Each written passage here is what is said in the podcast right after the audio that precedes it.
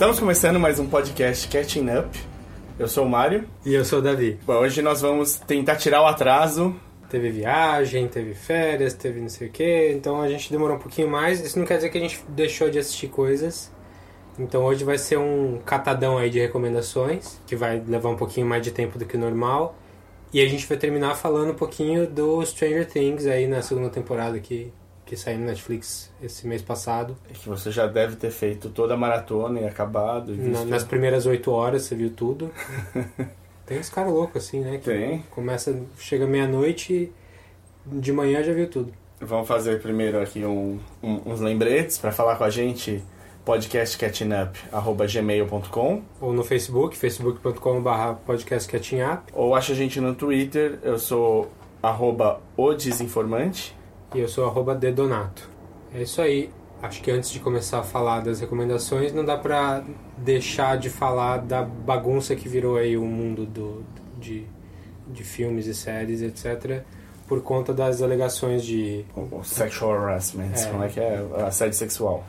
de má conduta sexual aí do monte de gente, do Kevin Spacey, do Harvey Weinstein em primeiro lugar. É, na verdade, assim, eu acho estranho essa não terem vindo à frente na época que o Cosby foi iniciado. Porque eu sei, o caso do Cosby é um absurdo, é, um absurdo, é pesadíssimo. Praticamente todos são absurdos, são pesados, Sim, né? não Que- tem nenhum leve, não tem É. nenhum bacana. Mas o do Cosby, ele foi. é, pegou todo mundo de surpresa, né? Era um comediante querido, da família. É, as alegações eram antigas, né? Que elas foram, voltaram, foram, voltaram e uma, uma hora ele foi condenado e, e, de repente todo mundo achou, tipo, o, o clima ficou pra condenar ele é, na, na- na cultura, né? Sim, sim. Hoje. Então, ele tava fazendo especial em 2014, em 2015 ele morreu pra todo mundo. É, Não dá muito pra saber por que, que essas coisas acontecem desse jeito, né? Porque as alegações existem, do Harvey Weinstein todo mundo sabia. O Seth MacFarlane tinha feito uma piada no Oscar sobre isso, Sim. na frente de todo mundo. A... Quem que que é? só pode ser piada se as pessoas sabem do. Sim, a Courtney Love tinha falado em 2005 sobre isso. É, não, era, não era segredo pra ninguém. Mas ah, o New York Times investigou melhor e pegou o nome das pessoas. As, As pessoas vieram à frente, as né? pessoas vieram à frente e deram no- deu nome aos bois mesmo. E aí não teve jeito, não teve como escapar. E aí criou uma onda, né? Porque quem, quem tinha medo ou tinha sido indicada para falar não, não vale a pena, vai sair muito caro, vai ser você vai perder no final porque não tem prova suficiente, alguma coisa assim, acabou tendo coragem para falar, né? As Pois é. Abriu espaço para as pessoas Então- poderem falar. Então, se em 2016 você tava com medo do seu ídolo preferido morrer, em 2017 você te- tá com medo dele ser acusado de, de É. assédio sexual. Porque, na verdade, muita, muitos panos caíram e revelaram quem são as pessoas de verdade. E isso, por exemplo, um, um cara que eu sei que pegou todo mundo daqui, pelo menos, quem acompanha os filmes e séries e não acompanha a notícia, não tenta descobrir mais da vida do, do ídolo e tudo mais, foi o Kevin Spacey. Kevin Spacey, esse comportamento predatório dele parece que vem há muito tempo. Tipo, Era um segredo aberto. Eu já tinha ouvido falar muitas vezes da história dele e do Brian Singer, inclusive Vo- juntos. Sim, o Brian Singer é pesadíssimo também. É desde o, sei lá, do Pupilo lá, como é que é o nome? The Apt Pupil lá, o, o filme que é do com o Ian McKellen e o... Não sei, eu tava pensando que era dele suspeitos. Mas É, não, o, o Suspeitos foi provavelmente... O nossa, que encontro, né, inclusive, é o... os dois, sim. Brian Singer. Não, eu tô pensando no, no filme seguinte, que foi a primeira vez que eu ouvi falar do Brian Singer sendo mais. Mas no, no Suspeitos eu não ouvi nada, eu vi o filme e adorei. No, no, no Apt Purple, que é com o Ian Ian McKellen. McKellen. Que aí eu vi que o. Eu, eu vi saindo algumas notas que o Brian Singer tinha preferência por escalar atores mais novos e bonitinhos e tal. E, era, e tinha uns testes aí que ele, que ele gostava de fazer com esses atores. E, mas o Kevin Spacey, o Seth MacFarlane fez também piada, né? No Family Guy, que o Stewie tá, passa correndo pelado por um, dentro de um shopping center, acho que ele tá de fralda só, e gritando: Socorro, socorro! Eu tava trancado no porão do Kevin Spacey.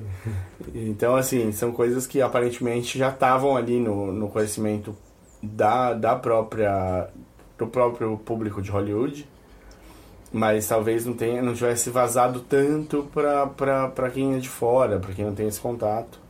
É, mas até pra eles isso, essa história, essa bola de neve veio pra mexer com as coisas mesmo, porque agora estão tão demitindo, estão Sim.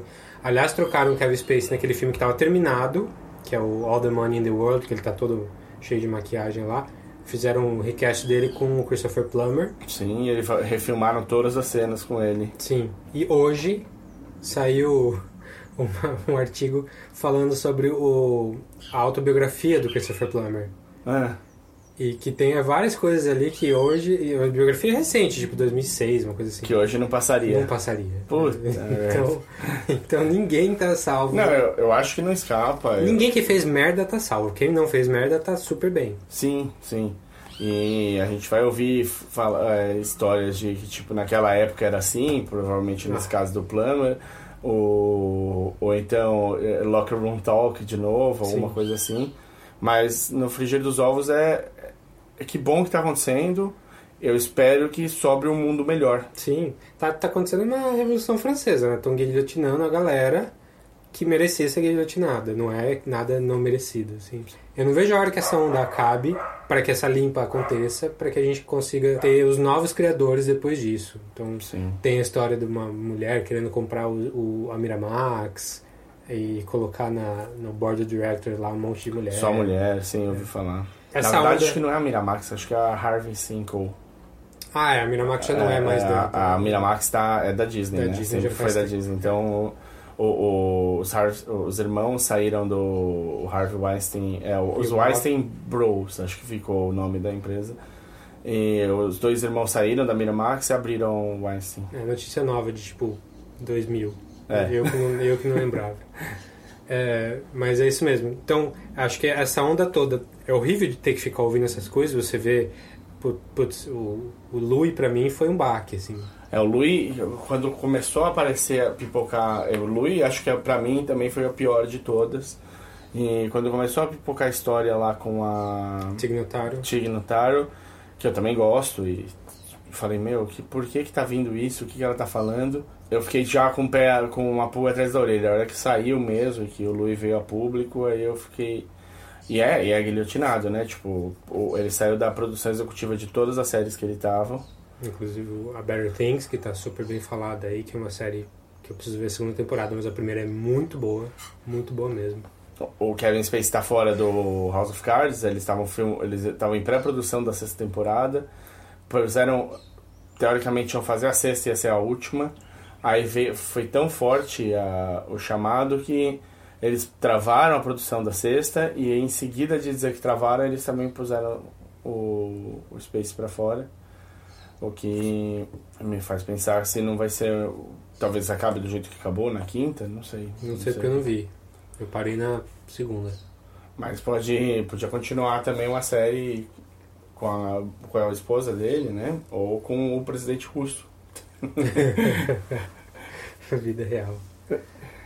É, sim, tem uma galera caindo. O Jeffrey Tambor tá- ca- caiu do, do. Transparent também e ele caiu mal, porque a, a desculpa dele não foi nem uma boa desculpa. assim. Não, a- assim, o, a- vão em ordem, né? A, a do Louis, o texto que ele colocou, eu achei no- muito bem escrito e, assim, se ele realmente queria, estava realmente pensando em tudo aquilo que ele estava falando, eu acredito que ele po- tem a salvação que ele vá realmente eh, mudar alguns, alguns jeitos que ele fez e tudo mais. Mas é muito fácil você falar, então Vai demorar. Eu Vai. acho que em menos de 5 anos ele não ele não faz nada, não faz nada. Também acho que não. Não é ah, tadinho, porque Não. de fome ele não morre. a do Jeff Tambor foi, tipo, bem ruim e não, não colou nada. Agora, a do Kevin Spacey fez um desserviço, além de tudo. Então, é, o- o- assim, na ordem, o Jeff Tambor foi ruim, mas ele não chegou no, no Kevin Spacey. Sim, sim. Teve, teve o Al Franken também, teve- que, que também foi uma. Parece que foi um pedido de desculpas relativamente sincero. Teve do John Lasseter, que foi preventivo, da Disney Animation, da Pixar. Aparentemente o que ele fez não era nada. Então, Assim, ele não chegou a fazer nada sério, assim, mas eram várias coisinhas que as pessoas não gostavam, que eram erradas, que eram ruins. Mas ele também saiu, e ele é um dos gigantes, né? Então o Einstein e ele Já derrubou metade de, de, de Hollywood ali, né? É, eu acho. O cenário vai ser bem diferente. Eu tô, eu tô achando engraçado porque vai, a gente vai ainda ouvir por bastante tempo, até o fim do ano. Te garanto que vai ter coisas e, e histórias surgindo. É, de Hollywood também é, escorregou um pouco pra, pra, pra, pra TV, pra noticiário, né? Já tinha algumas acusações que estavam vindo a público de âncoras de jornal. A do Charlie Rose, a do Charlie Rose é terrível também. É. Terrível. Que o, o John Oliver já tinha falado no, no programa dele, ele tinha feito um, um segmentozinho do Charlie Rose sendo inapropriado no ar. É, mas ainda assim- da- É, mas ainda assim pegou um monte de gente de surpresa, eu achei até estranho. Porque é um cara super respeitado. Sim. Um cara entrevistador, famoso e tal. E é engraçado, porque alguns desses casos são caras que estavam carregando a bandeira de falar, não, isso é um absurdo, não sei o que lá tal, e você vai ver o próprio telhado de vidro, né? Sim. Total. Veremos. O patriarcado tá caindo, é isso aí. Tinha que, tinha que acontecer de Tinha um que jeito ou de outro. Quem sabe ano que vem ou o próximo a gente vai começar a ver frutos disso, frutos positivos dessa história toda. Mais mulheres, mais minorias, Novos criadores, né? Novos criadores. Toda força para quem tá vindo a público, eu acho que nenhum apoio é suficiente, a gente tem de dar sempre mais, porque não é, não é fácil virar público com essas coisas. Sim. E você vê a situação do Anthony Rapp, por exemplo, é uma situação em que ele se sentiu, alterou a vida inteira dele, alterou o jeito que ele se relaciona com Anthony Rapp é o cara que denunciou Kevin Spacey, Kevin Spacey. sim. que é do Star Trek agora. né? Agora ele tá, o Lieutenant Stamets. Em- E em outras situações, as pessoas tiraram com muito mais tranquilidade, afetou muito menos e tudo mais. Eu acho que Mas, no mínimo, preveniu que as pessoas fizessem. Então, quantas mulheres não saíram da comédia porque passaram por essa experiência com o Louis? Ui, sem dúvida, sem dúvida. O ambiente era, ainda é ruim, mas era, era pior. É isso vão, aí. vão dar voz para essas pessoas. Beleza. Então vamos passar para as recomendações aí, pro, tiramos essa, é, esse negócio do sistema, vamos falar das coisas que a gente tem visto aí nos últimos. no último mês aí praticamente. Você quer começar, Mário? Não, acho que você começa que o seu primeiro ali parece bom. Tá, o primeiro aí é o filme de um comediante, o Kumail Nanjiani, que é um cara que tá no Silicon Valley Boa pronúncia, boa pronúncia. É. ele tem podcasts legais também, ele faz um podcast de Arquivo X, Sim, que é, que é famoso. bem, bem legal. Tá, e um monte de coisinhas assim de comédia, Portland, ele aparece.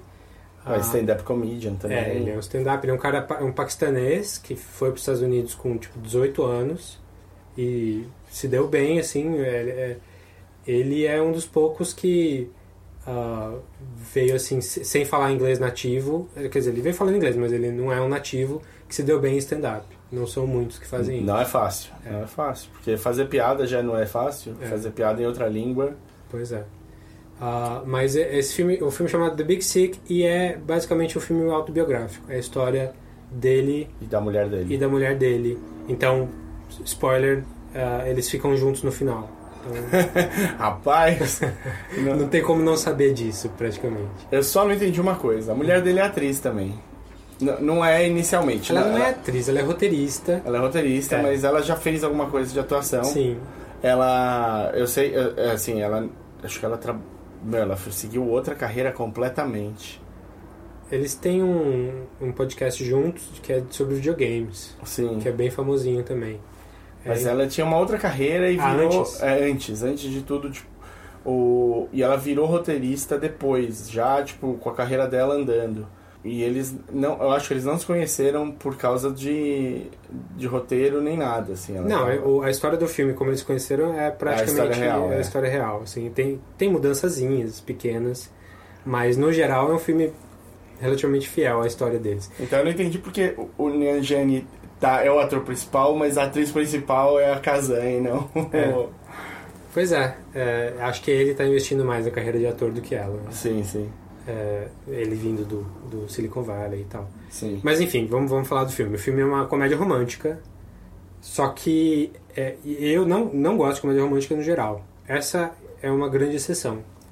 Acho que tem É, tantas boas. tá, tem, tem algumas boas, sim. Beijando Jessica Stance, já viu? Não vi. Poxa, tão bonitinho. Mas esse filme é uma comédia romântica é, que, que eu acho que agrada a todo mundo. Assim, acho difícil uma pessoa. É um filme que você pode, pode mostrar pra sua avó e sua avó vai achar bonitinho. dá pra rir, dá pra chorar? Dá pra rir e dá pra chorar. E dá mesmo, Dá. Os, os dois. Mas é a história de como eles se conheceram mesmo, ele como um comediante em Chicago e ela que foi assistir ele um dia. This was fun. Wait, we haven't even had sex again yet. I'm just not that kind of girl. I only have sex once on the first date. I'm just gonna call an Uber. Your driver will be ready as soon as he puts on his pants. Watch and learn, bye. Oh, gosh. I have to tell you something, babe. I've been dating this girl. She's white. A white girl? Hey, you can't look like you and a white girl. It's okay. We hate terrorists. Mas tem um twist, eu acho que esse twist eles em toda ah, em toda É, eu não vou falar do twist. não, toda a publicidade que eles fizeram, eles falaram do twist. É, eu acho que esse filme tem um grande problema. Ah, O nome. já entrega. Não, não só entrega, eu acho o nome horrível. É? Horroroso, The Big Sick.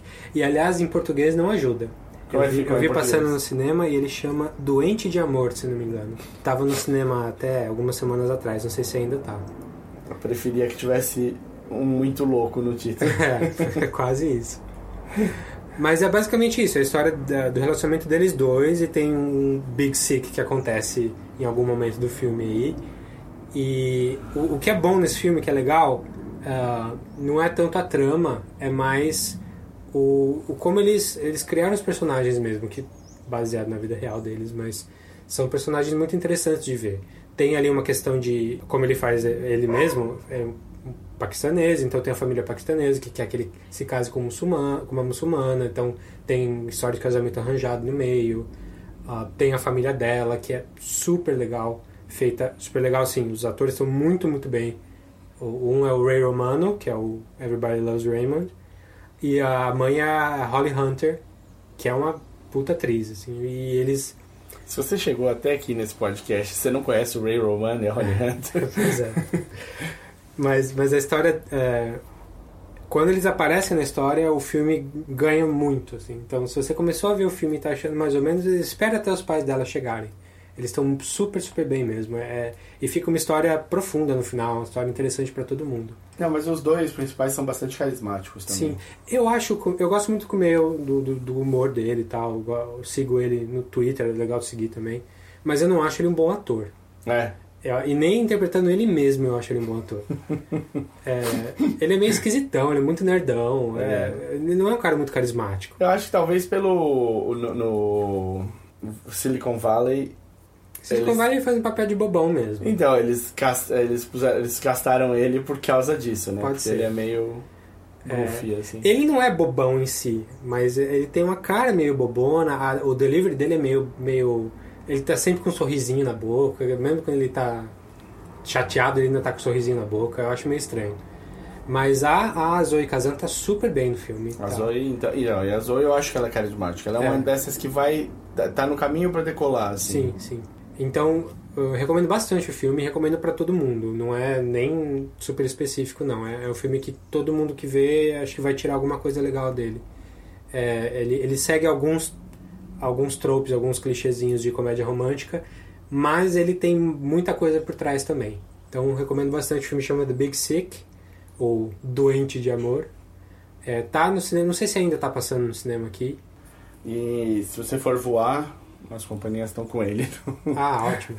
Eu ia falar de outro como o meu primeiro aqui, mas você me lembrou de um que eu, que eu vi há pouco tempo. E é um cara que eu tipo, tinha ouvido falar, nunca tinha visto nada, do, nenhum stand-up dele, nem nada. Mas dei uma chance antes de dormir, assim. Falei, deixa eu ver um stand-up aqui, só pra né, não, não passar em branco hoje de noite e tal.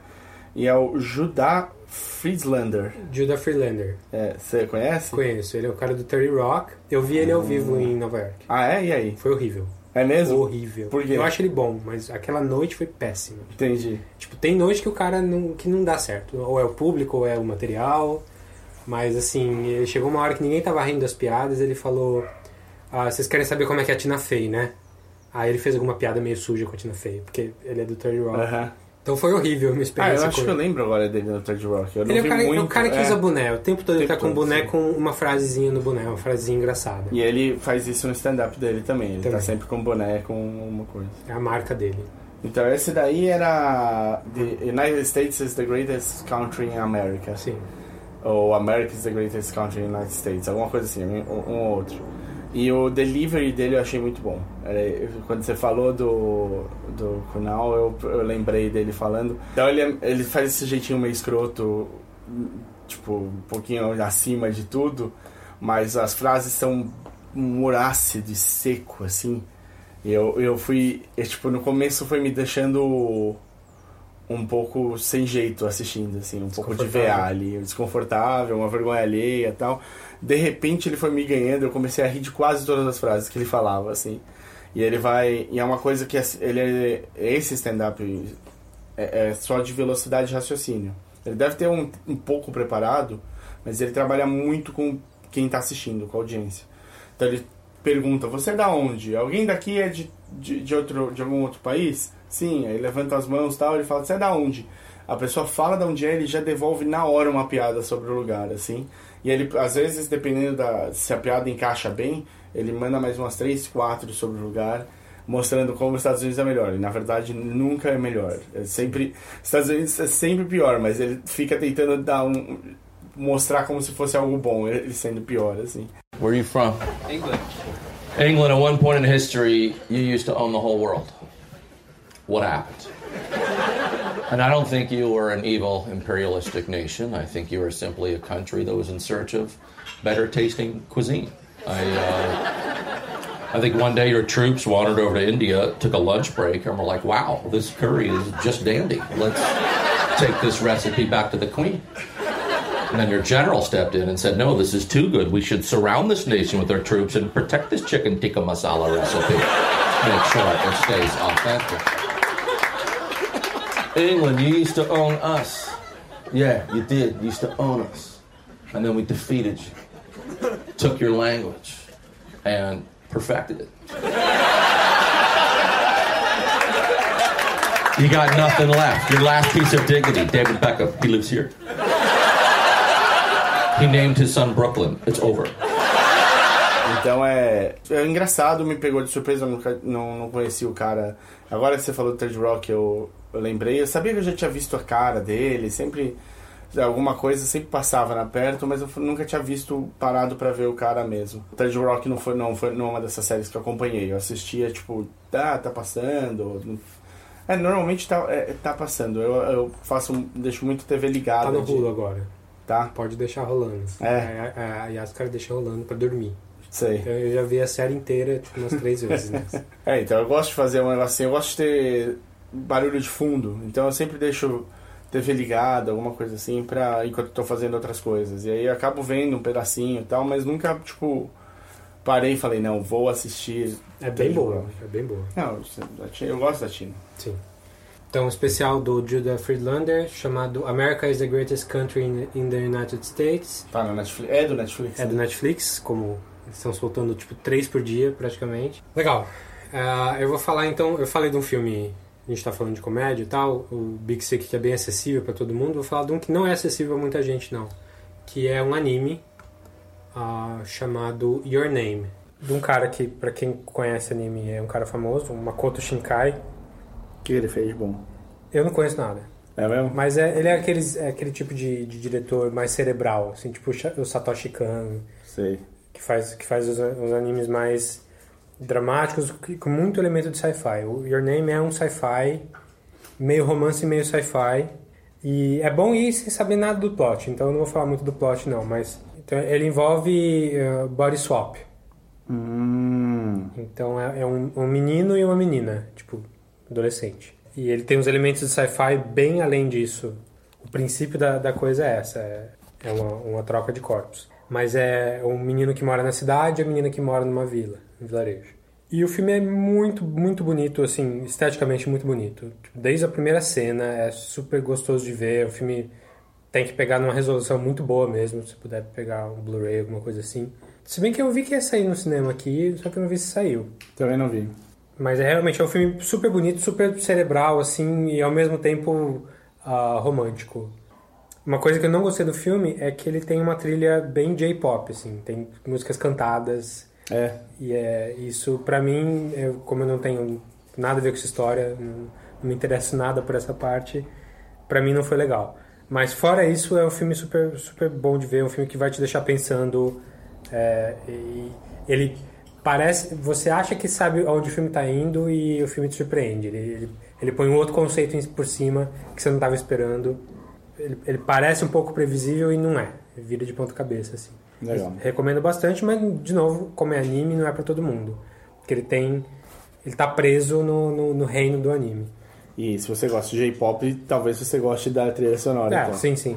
Parece que o J.J. Abrams tá Querendo fazer a tá versão americana. Desenvolvendo a versão live action americana. É, e quem tá fazendo. O Whitewashing de novo? Então, possivelmente. Mas eu tenho uma esperançazinha, porque quem tá liderando o roteiro dessa versão é o Eric Heiseher, que é o roteirista do Arrival. Ah, olha só.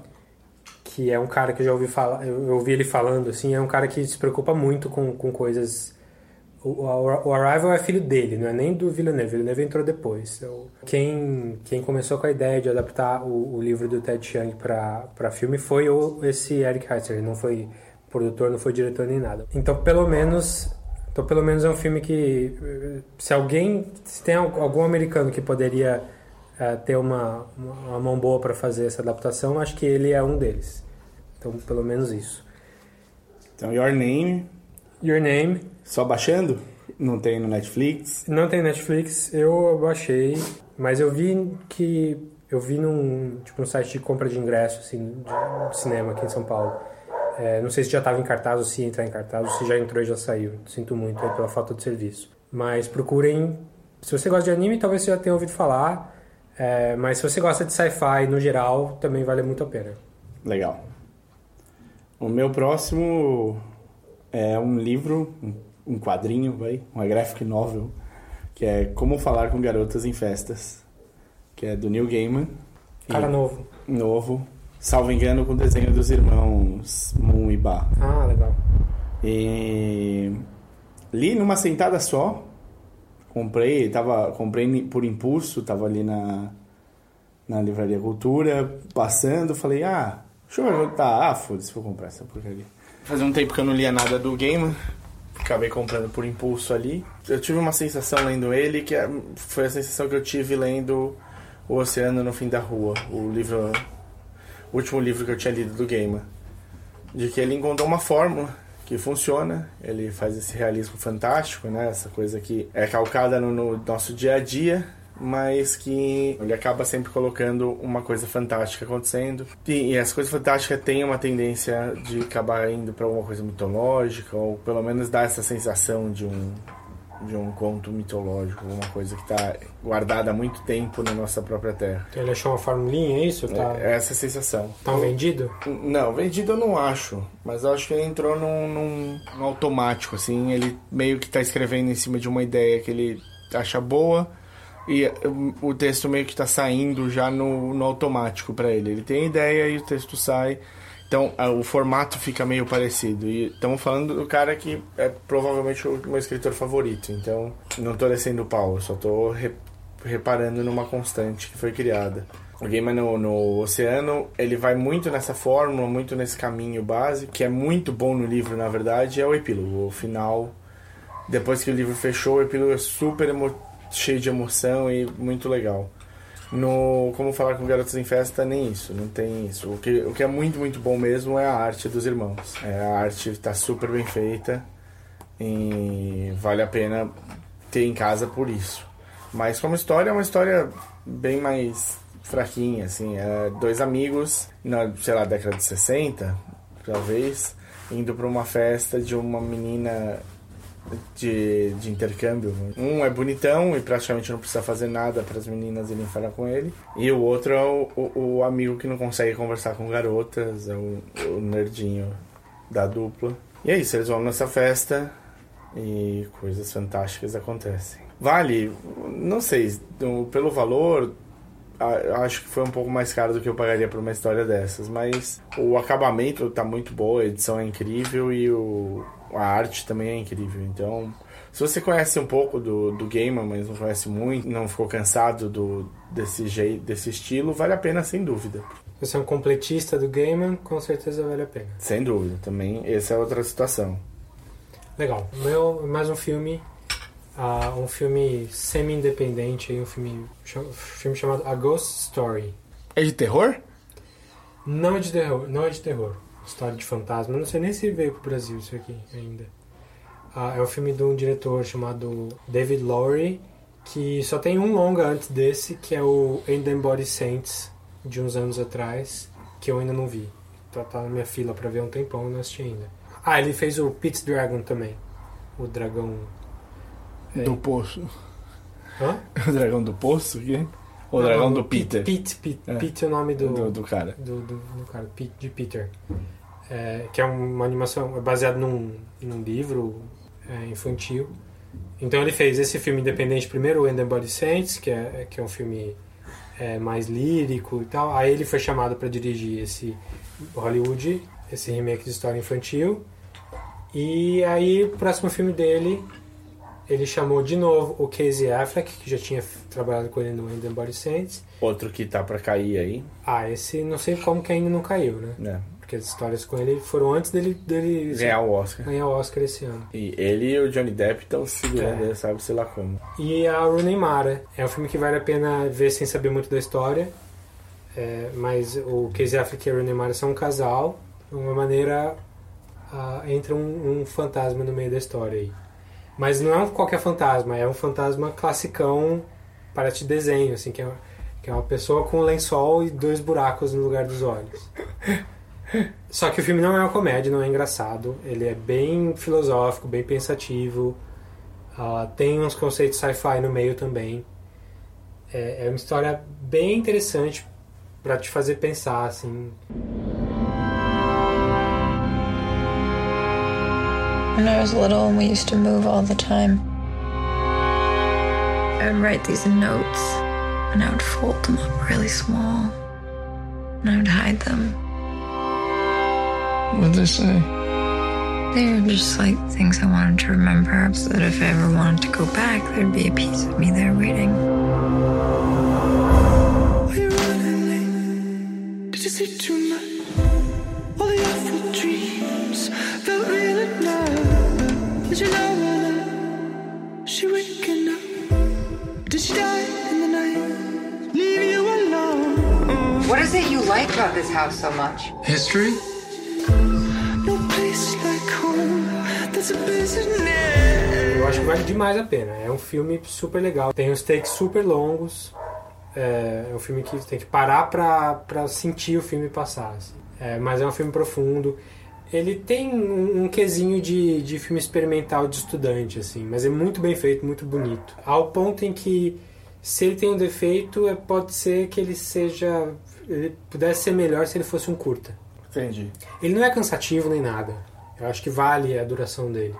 Mas eu acho que dava pra ter a mesma história, com mesmo- os, mesmos, os mesmos beats e tal, em 20 minutos, ao invés de uma hora e meia. Interessante. Mas vale demais a pena mesmo assim. É mais pelo, pelo tipo de filme mesmo. Então o filme chama A Ghost Story, é desse, desse ano mesmo, 2017.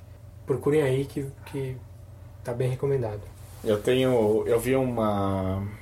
um artigo que eram os filmes mais underrated do ano e que precisavam ter sido vistos mais, mais vistos. Ele estava entre esses filmes. Eu baixei tudo, porque eu falei, não, vou, vou tentar ver.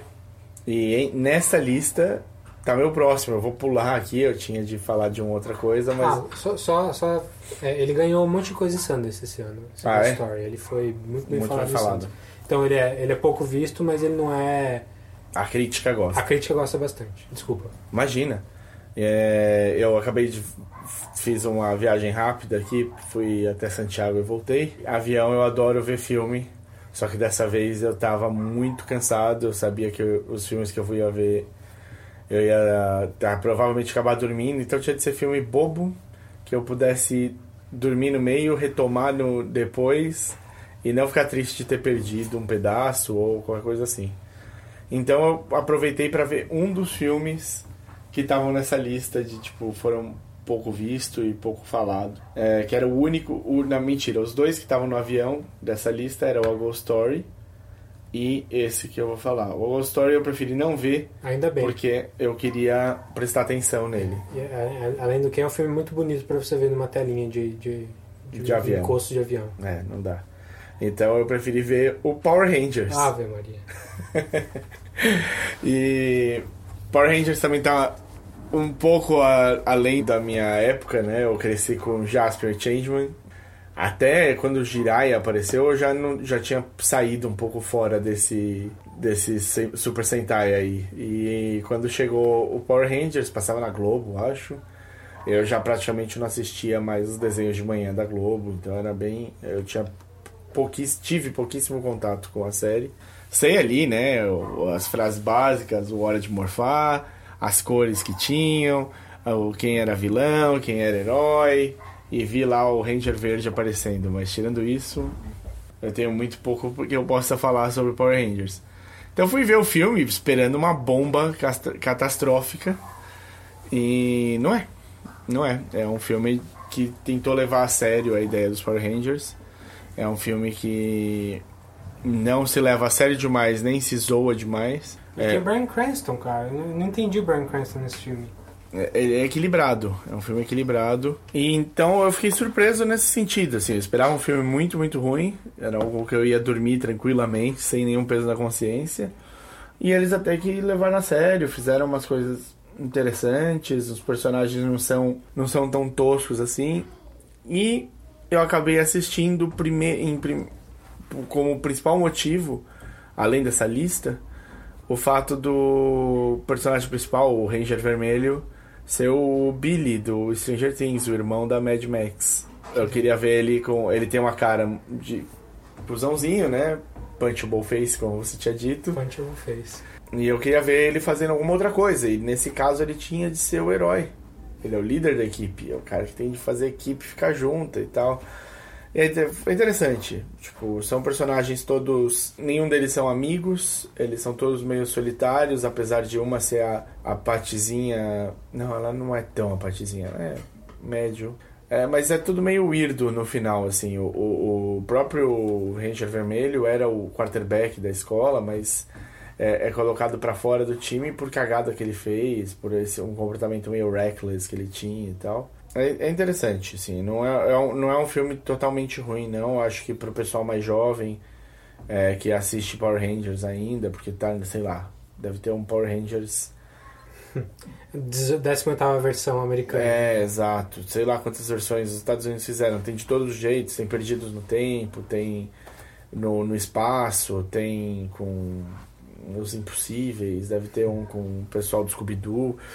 Não falta Power Rangers. Então, o pessoal que acompanha ainda, não é, é um filme levado a sério, assim. Achei bem mais decente do que eu imaginava. Vai entrar na minha galeria de grandes filmes? Não, não, não vai. Mas, assim, melhor do que eu imaginava é. Posso Quem diria, hein? Posso, posso atestar. E eu gosto de tentar mudar, né? Eu sou o cara que vai trazer as séries da Warner, que vai trazer as coisas que o pessoal não. não quando você vai para um lado mais cult, para um cinema mais cabeça e tudo mais. De vez em quando é bom ver uma besteira. Tá. É, falando em mudar, então, eu vou mudar de filme de ação e tal pra um documentário. Opa. É um documentário que tá na Netflix chamado Icarus. Eita, gravaram a vida do cara? É, gra- gravaram ele voando pro sol, derretendo a asa. Que incrível. Caiu. Tinha uma câmera. Tinham câmeras da Era série. uma GoPro. Ele tem- levou uma GoPro.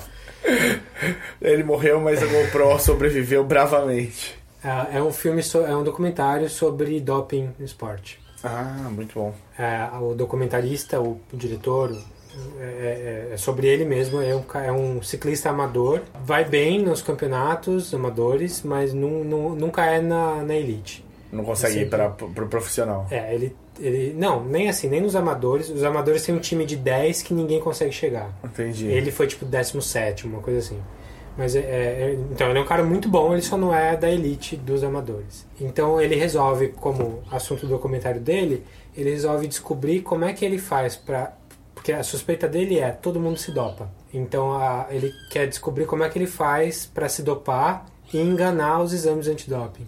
E aí ele começa a falar com pessoas que poderiam ajudar ele, gente que, que lida com doping, e até gente grande que lida com doping na, no COI, no, no Comitê Olímpico. E é a história dele. eh, Ele vai, ele vai descobrindo ah, sujeiras atrás de sujeiras.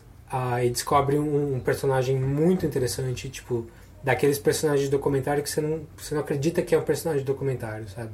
Um, um cara que parece que a vida dele é um filme, um cara russo que ele descobre lá no meio. Ah, e, e o filme é, é, é ele desvendando essas coisas ao ponto de chegar na, na, na história recente do, das Olimpíadas do Rio, da, do time russo ser meio barrado, meio não barrado nas Olimpíadas. I was thinking that would start. I ask you questions and you answer yes or no. Were you the mastermind that cheated the Olympics? Yes. Today, the World Anti Doping Agency suspended Russia's sports drug testing lab. 99% of Russian athletes are guilty of doping. It's worse than we thought. If this is true, it is an unimaginable level of criminality. Então é um documentário super atual sobre coisas que estão acontecendo agora, que tem implica é, que, que Implicações. Tá, eu ia falar implicância. Que tem implicações reais na política internacional de coisas que a gente está vendo na TV agora. Assim, é, é tipo um, quase um Citizen Four, assim, que, que é aquela história do Snowden lá, só que voltado para o esporte. Interessante. É, é, bem interessante, o documentário é super bem feito, bem construído, é, é você sai é thrilled, assim, você sai empolgado com a história e vale demais a pena, é legal pra caramba, chama Icarus, dirigido e estrelado e tudo pelo por um cara chamado Brian Fogel, recomendo bastante. Aí tá no Netflix, tá facinho de ver. Vejam aí. Não, não, não parece grande coisa pela capa, mas é bem, bem interessante mesmo. Eu vi ali embaixo na sua lista um que também é muito bom, vou falar super rápido só pra constar, mas o Pato Oswald. O, o... stand-up do Patton Oswalt, do Annihilation, Annihilation, né? que é novo também, tá no Netflix. O primeiro, acho que ele faz inteiro novo pós a morte da esposa dele, né? É, eu acho que gravar não sei, mas acho que conceber o, o stand-up em, em, em, volta disso, sim. Eu vi também, eu achei bom, mas eu não achei tão bom quanto Genial. o anterior. É, né? O anterior que ele fez, que eu acho que ele gravou depois da morte da esposa, bem imediatamente depois, que é o. Jo uh, telling Jokes for Claps, não, como é que era? Pai? É, alguma coisa assim. Uhum. Enfim, o, o, o stand-up anterior dele eu achei melhor do que esse. Mas é só porque é um, é um passant. O, minha próxima dica aqui é uma que eu tava até tentando discutir internamente se devia ter um, um podcast só sobre ela ou não, porque eu acho que precisamos falar sobre Star Trek, o novo, né, o Discovery. Primeiro é a primeira vez que gastam tanto dinheiro com uma série de Star Trek para uma produção decente, com nível. E é, acho que talvez a primeira produção da CBS, com certeza, mas talvez que é só para digital, dos canais né, de TV americanos, que é só para consumo digital, ele não passa na TV. Ele passou o primeiro episódio na TV só, e o piloto e o resto só para quem assina a CBS. O que é bom pra gente, porque ele ficou pro Netflix Brasil e os outros Netflix todos que não são americanos. O americano tem de gastar lá seus 7 dólares para assinar a CBS e poder assistir. Junto dele eles criaram também o talk show logo depois do, do episódio, o After Track. Que tá no Netflix também? Tá no Netflix também. Que é com o Matt Myra, que é do grupo do pessoal do Nerdist. Uhum. E é roteirista do. Goldbergs. Goldbergs, isso aí, roteirista do Goldbergs. E tracker de carteirinha, tipo, tem podcast sobre Star Trek. Ele é super, super é, fã da série. E é aquele esquema: leva ator, leva diretor, leva roteirista para conversar e produtor para conversar e contar os meandros por trás dos episódios. Acabou agora a não, não é a primeira temporada, é, entrou no winter, é, o Winter Break. Volta em janeiro, são nove episódios até aqui. Era uma série que a primeira temporada estava marcada para ter nove episódios. Ela foi expandida porque a qualidade estava ficando muito boa. É, foi expandida para 13 ou 16 episódios, mas estavam perto de acabar. De qualquer maneira, você assistiu alguma coisa? Não, não vi nada ainda. Preciso ver. É a primeira série de Star Trek que não é centrada no Capitão. Ele é centrado no, na personagem da Sonica Martin Green. Sabe que você já falou tudo isso antes Sim, sim. Né? Ela, foi, ela fez um motim, não necessariamente de propósito, isso aconteceu no primeiro episódio, numa outra nave. acaba sendo. Ela ia ficar passar a vida presa, porque o motim é visto desse jeito pela, Federação. pela federação, mas ela acaba sendo escolhida por uma nave científica e que acaba sendo pega no meio de uma guerra que é criada no, no primeiro episódio. É uma série que demorou um pouco para se achar, eu acho. Ela, os primeiros episódios dela são meio tensos, os, person os personagens têm uma sensação de não estarem na posição que eles queriam estar. Você fica até um pouco mais, na, mais desconfortável na cadeira assistindo. E a série foge muito do estilo de contar histórias de Star Trek. O, aquele episódio da semana, com o problema da semana, e que aí vai, vai ser resolvido e andar um pouquinho a história que precisa andar do, da série. Ela é, era. é a primeira série de Star Trek pós revolução da TV, dos Sim. Sopranos e tal. Então agora, é tudo, agora até o Star Trek virou uma coisa que é uma história por temporada. Ou, ou, tipo, não é uma história por episódio, é uma coisa mais Mas, serializada. É, serializada. é. E aí, então Star Trek também acabou abraçando isso daí. Claro, eventualmente eles acharam o ritmo deles e tem ótimos episódios da semana. Esses, na verdade, quando eles começam a ser os episódios da semana, é que você começa a achar que os episódios estão ficando realmente bons. Mas o grande trunfo dessa, dessa série são os personagens. Os personagens todos são interessantes. Todos parecem que tem uma história para contar. Vale, vale a pena. Até o mais bobinho, aquele que você no primeiro episódio falou: Nossa, esse, esse personagem vai ser um porre. Você fala: Meu, você quer saber? Eu queria saber um pouco mais desse personagem mais pra frente. Então, e claro, a força da Sonica Martin Green como tá, carrega a série. Ela carrega a série. Legal. Fica, fica, fico triste só pela Michelle Yeoh não ter tanto tempo de tela quanto eu acho que ela precisaria. Porque ela parece ser também um personagem super interessante. Mas, né? Assistam, me digam o que vocês acham. É, Eu também. Você também, por favor. Você tá, falou pra mim que você tava assistindo a nova geração. É, eu voltei, comecei a ver Nova Geração. Você tinha falado pra começar da terceira temporada, É. né? Vi o primeiro da terceira. E aí já. Que é um episódio centrado no Will Wheaton, lá no, no moleque. Ixi, Wesley Crusher. Ai, meu Deus do céu. Ah, ok, legalzinho. Legalzinho? Eu não lembrava que tinha Whoopi Goldberg na série. Sim, a Gainax, pô. Ela, ela é fã, né? Ela, na verdade, ela decidiu virar atriz por causa da Nichelle Nichols. Quando ela viu a Nichelle Nichols na ponte de- da, da, da, Enterprise. da Enterprise na, na série clássica, ela falou: Meu, se ela pode, acho que qualquer um de nós pode, a gente tem de tentar. E isso deu up. E ela nunca escondeu que ela era fã de Star Trek. Aí, obviamente, quando o Brandon Braga tava montando com o Gene Roddenberry a, a nova geração, ele falou, meu, vamos aproveitar, né? O Up tava nadando de braçada na época É, do... foi depois do A Cor Púrpura, né? Acho Ou que foi foi isso. próximo da Cor Púrpura. Então- Então era tipo, por favor, né? Aproveite. E ela é, ela é legal, ela faz só uma pontinha. Acho que se bobear, não tem, não confirmo, mas acho que tem um episódio centrado nela só. O resto é sempre ela sendo um guia. Legal.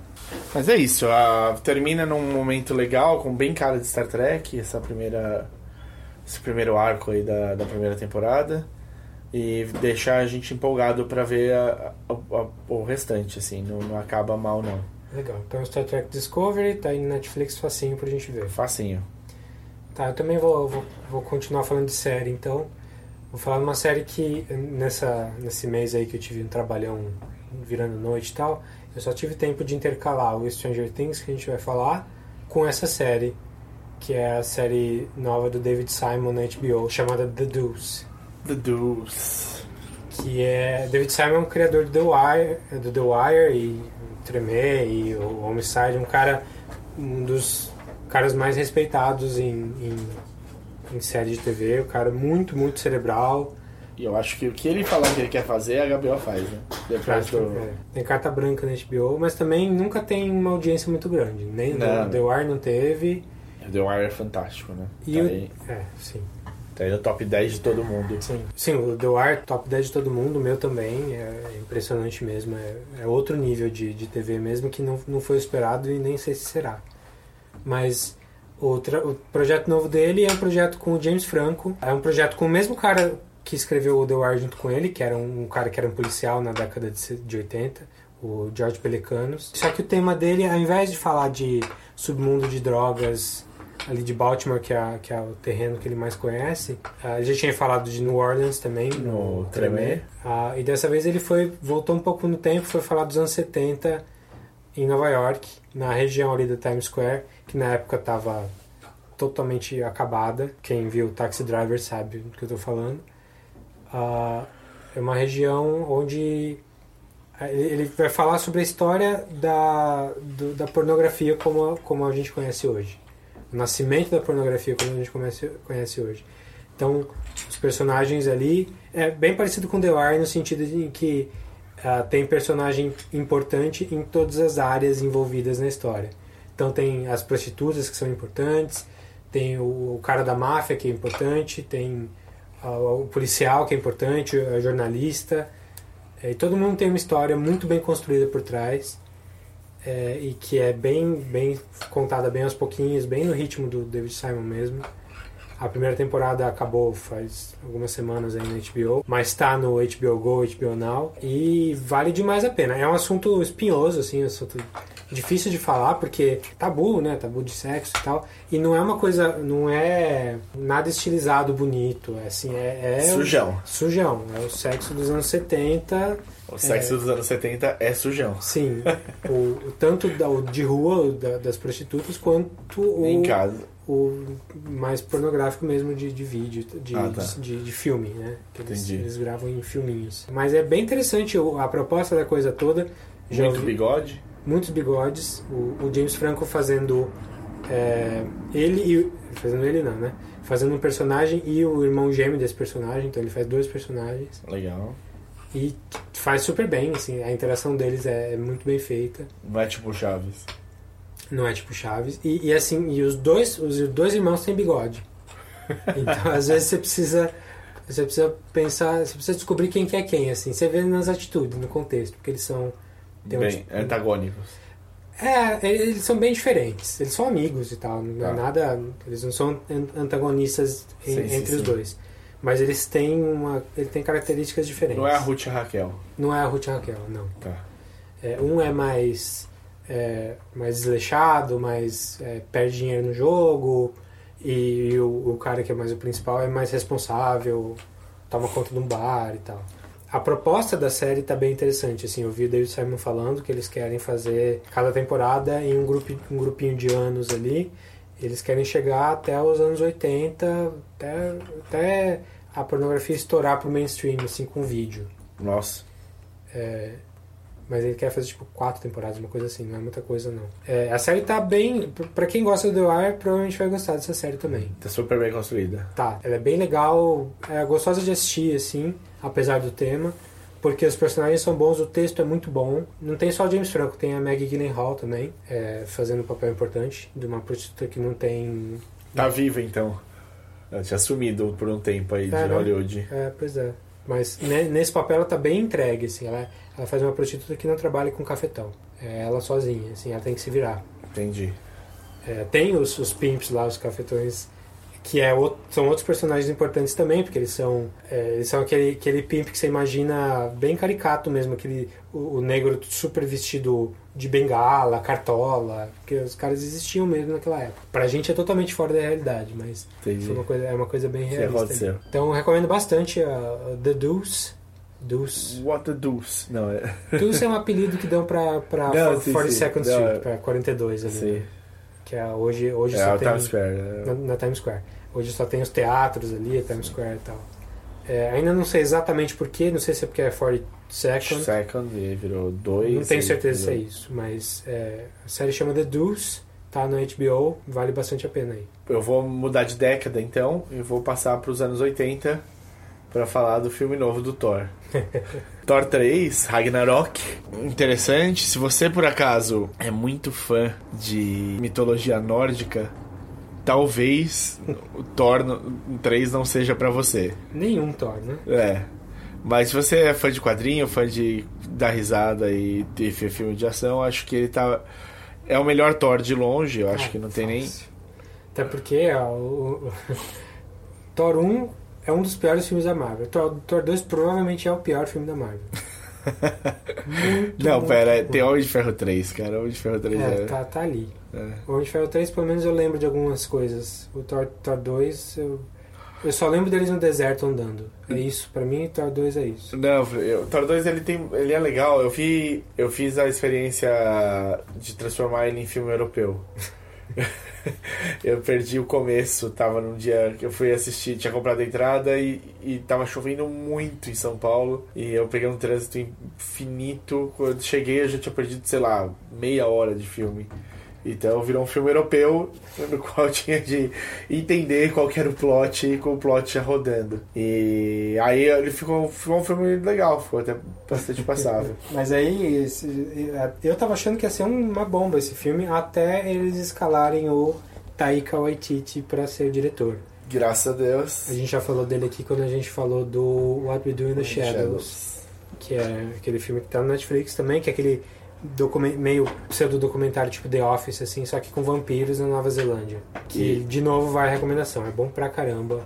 Assistam. É do Netflix, né? Então, Não, não é do Netflix, mas tá no Netflix. Tá no Netflix. Então, o Taika, ele mudou bastante o jeito que era feito o Thor. O próprio Chris Hemsworth falou que ele tava meio de saco cheio de interpretar o Thor já. E eles... É um filme muito rodado em improviso. Tem sequências em que tinha uma frase só pra ser dita. E a sequência tem, tipo, dois minutos de, de dois personagens conversando sem nada tá, daquilo tá preparado. E vai pro filme, vambora. Eles trouxeram o Jeff Goldblum, que é um cara que é famoso por gostar de, de mudar o jeito das coisas também, então.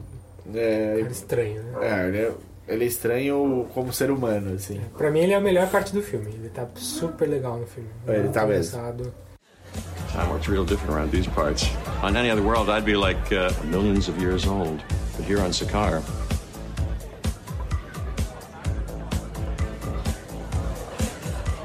In any case, you know this, uh, this, uh, you call yourself Lord of Thunder. God of Thunder. I've never met this man in my life. He's my brother. Adopted.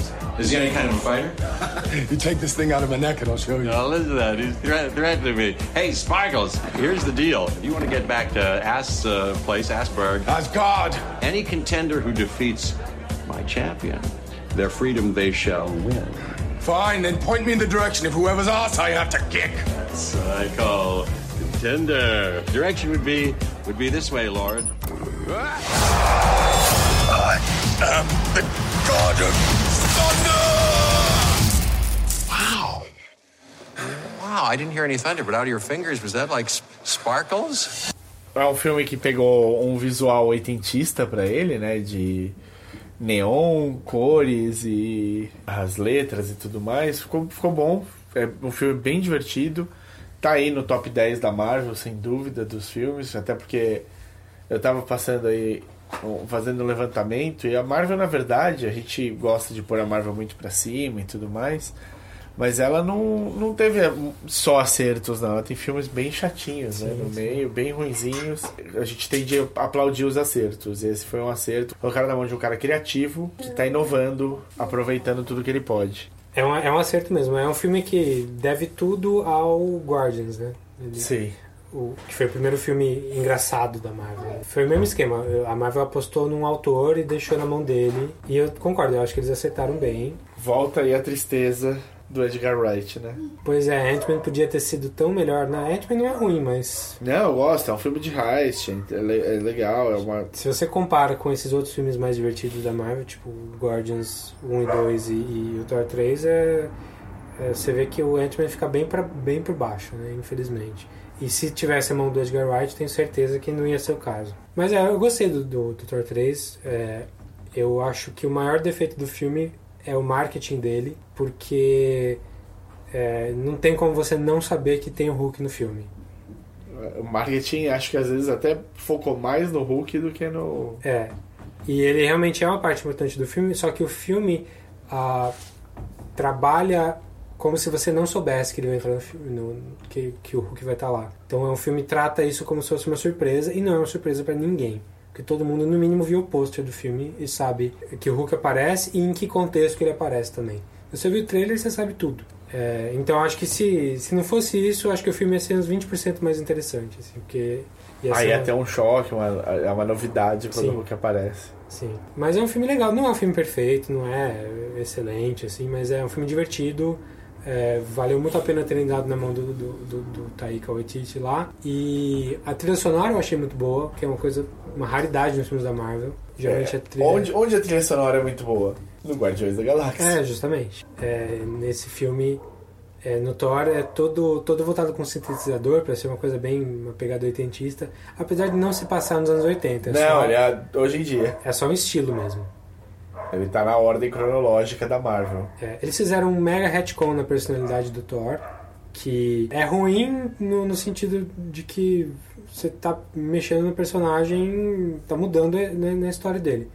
Mas eu acho que ficou mais divertido de ver. Sim. Então, como um quadrinho, assim como uma coisa, um filme de quadrinho, uma coisa inconsequente, ele é super legal. É isso, Thor 3, então vocês já devem ter visto aí, mas recomendação suave.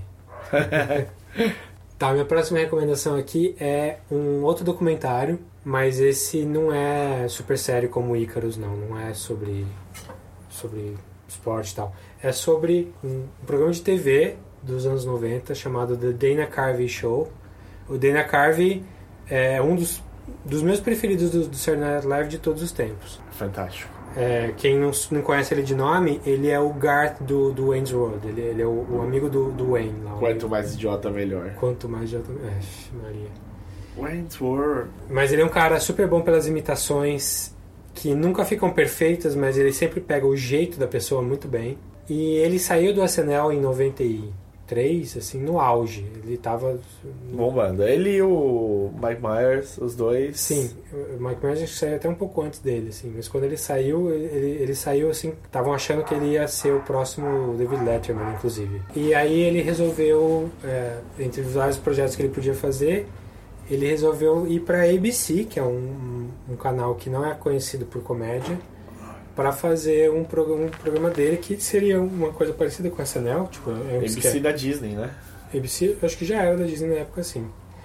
E sim, hoje, com certeza. Ele conseguiu lá emplacar um, um, um programa que ia ser um sketch comedy também, só que um pouco mais ousado que o SNL, o que é estranho por ser na ABC. Então ele, ele juntou com o Robert Smigel, que era um, um outro comediante que escrevia pro SNL também, ah, e eles começaram a criar o, o show ali e chamaram algumas pessoas ah, que estavam começando na época. Ah, por exemplo, Stephen Colbert, Steve Carell, vieram juntos. O, quem escrevia era o Louis C.K. também. Tinha o, o Robert Carlock, que é o cara que trabalha com a Tina Fey até hoje, fazendo 30 Rock e todas as coisas que ela faz. Eu acho que o nome mais, mais estranho da história toda é o Charlie Kaufman, que é o roteirista do Brilho Eterno, do Ser John Malkovich. Da adaptação. É.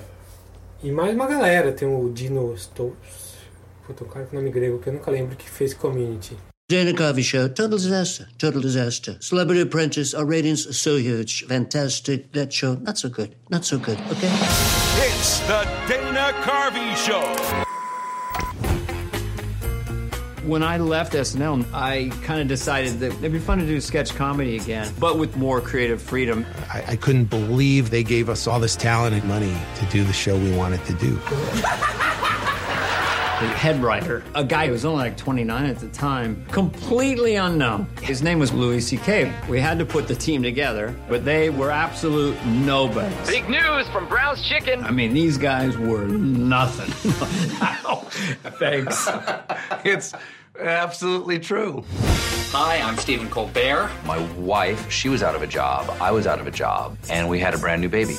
Why, why am I an actor? My brothers are lawyers. I am Fabio. My agent told me if it doesn't happen for you soon, it's not going to happen. Thanks to the support. Man, we had hired badass nerd pirates to blow up the system. I've had myself surgically fitted with a hand's ass. It was being marketed as this kind of fun show. And I think people were like, what the fuck is this? Look at all these talented people. Look at our star. The idea that anything could go wrong with this show made no sense to us because ABC was putting it on primetime. What a mistake. Então era, era um show assim que juntou as mentes mais fodonas da, da comédia da época, que estavam começando, na verdade, quase todos.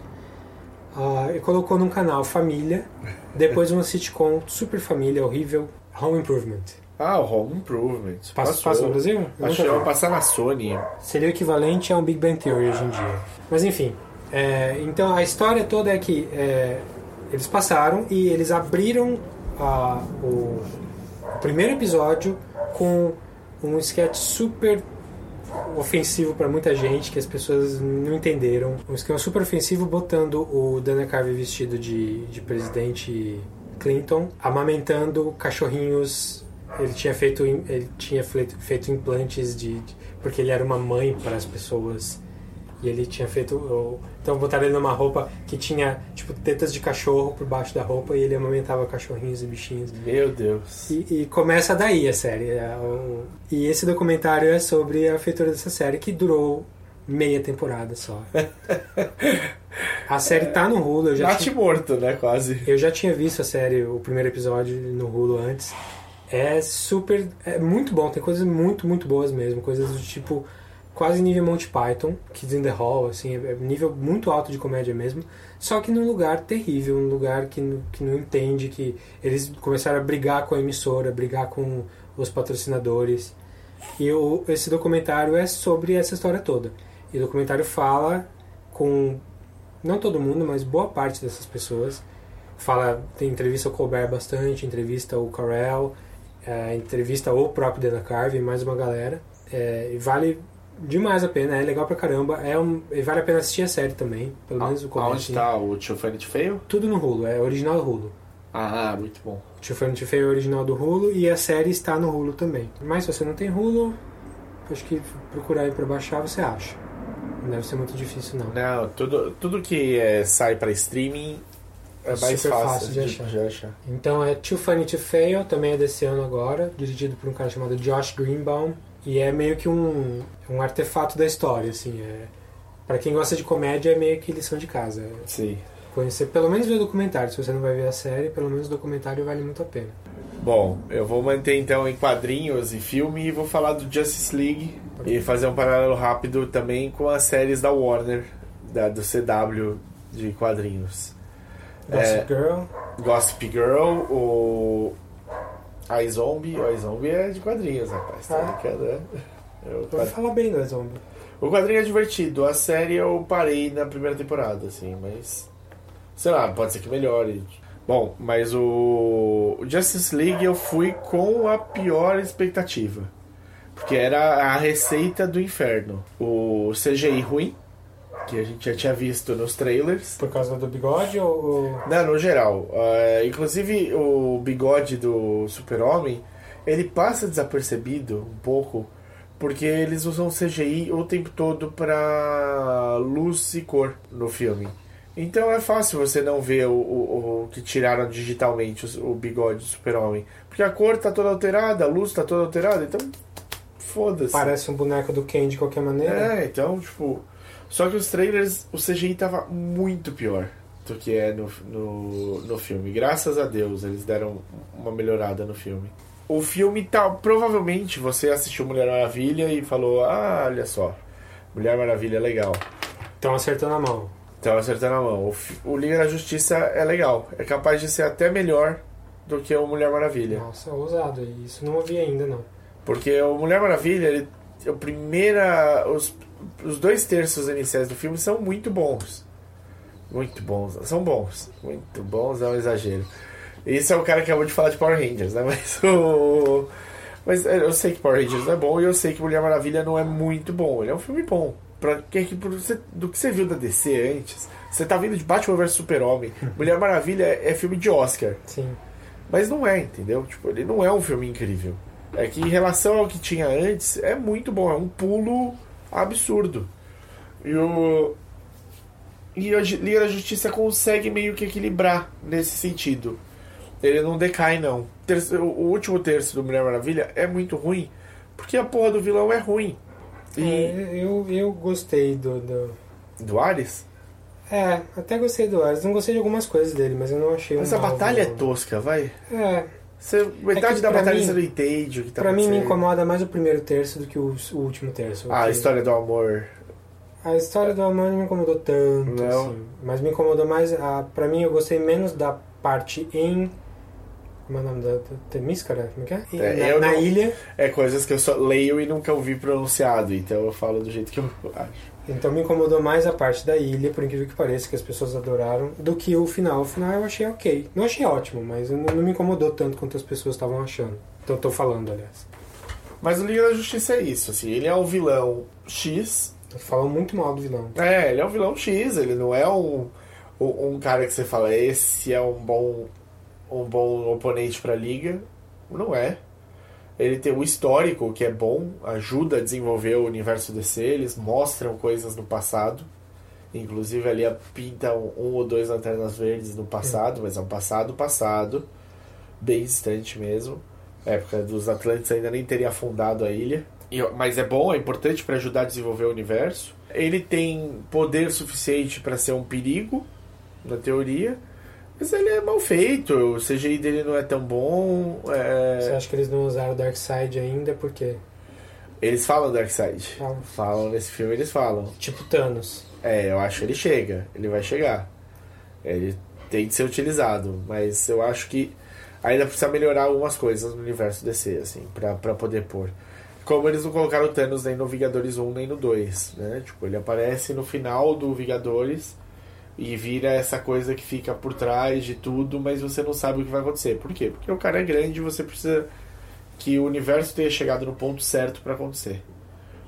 Dito isso, vamos lá. Cyborg eu achei.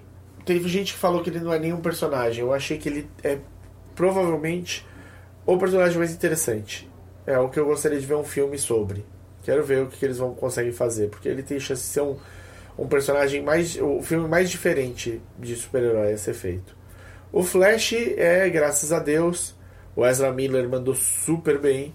Ele é o alívio cômico e ele é o charme do filme ali junto da Mulher Maravilha. Eles conseguiram até dar algumas, algumas piadas razoáveis pro Batman.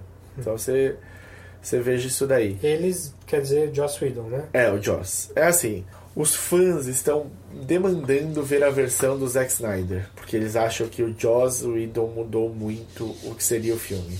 O Joss ele foi basicamente trazido para dar química pro grupo. E aconteceu. Ah, Sim, o grupo se vende. Os personagens estão ali muito bem definidos. Você consegue entender todos os personagens. O Aquaman virou um personagem interessante. Jason Momoa dá esse ar aí.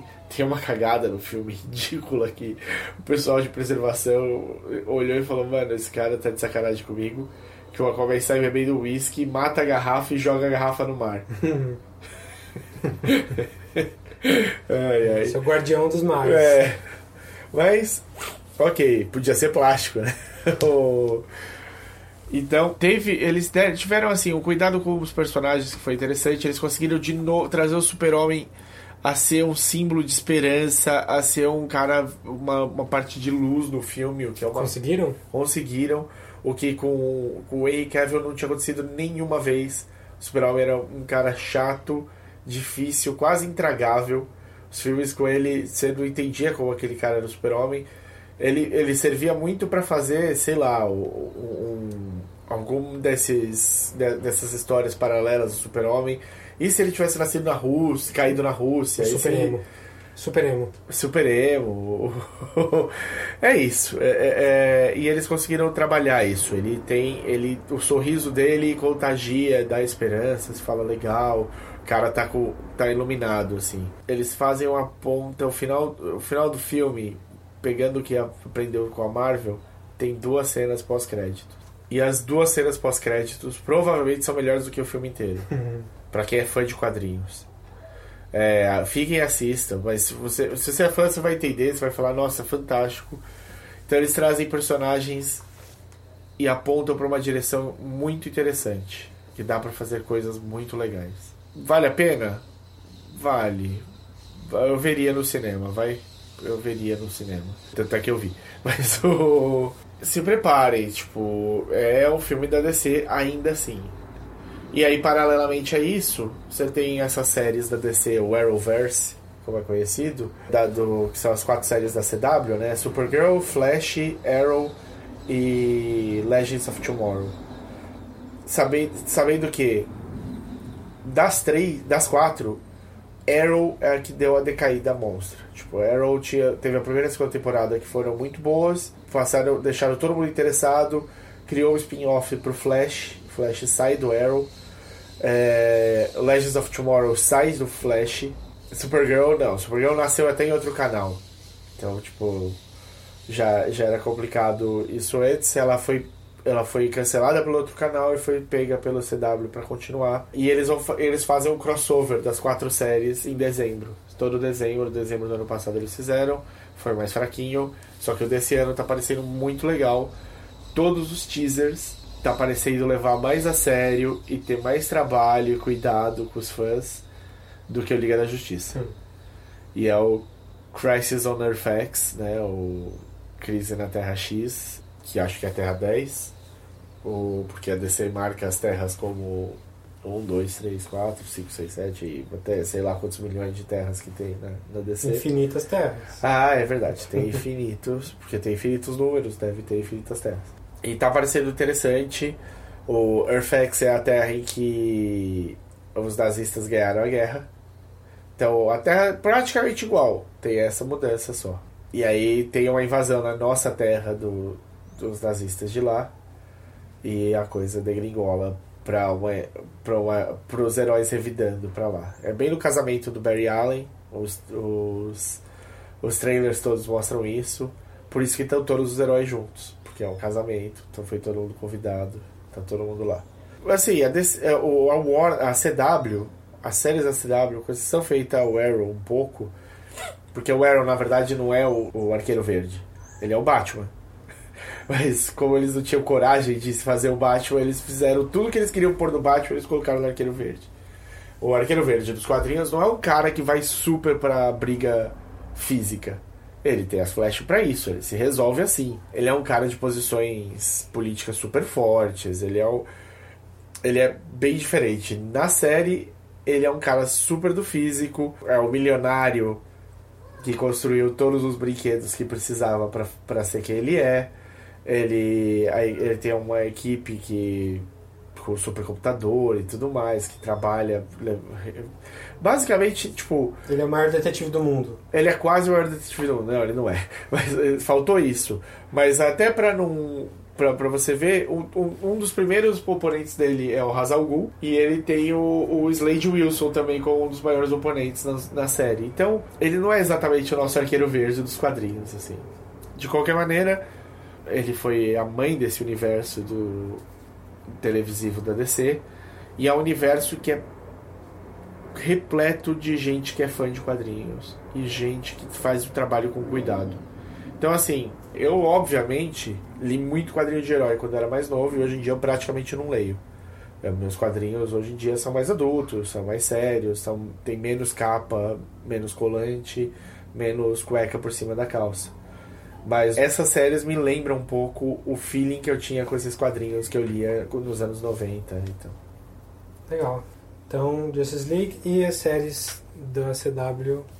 Crise. Selo de aprovação. Mario Please, não. é, acho que esse Crisis on Earth vai ser divertidinho. Se vocês estiverem de bobeira, agora no começo de dezembro, sai, são duas noites, saem os, dois, os quatro episódios já. Legal. Ah, é, não, só, só um detalhe. Ah, Do mesmo jeito que eu falei de Power Rangers, o Justice League é um filme ruim. O Power Rangers é um filme ruim. É melhor do que eu esperava. Tá. Já é alguma coisa. Já. Eu vou falar do filme nacional, um filme, filme grande aí nacional que foi escolhido para representar o Brasil no Oscar, que é o filme do Daniel Rezende, chamado Bingo, o Rei das Manhãs. O Daniel Rezende é um editor, colega, na verdade, uma das minhas inspirações de trabalho. Ele é o editor responsável pela Cidade de Deus, que é um marco na edição do mundo. Assim.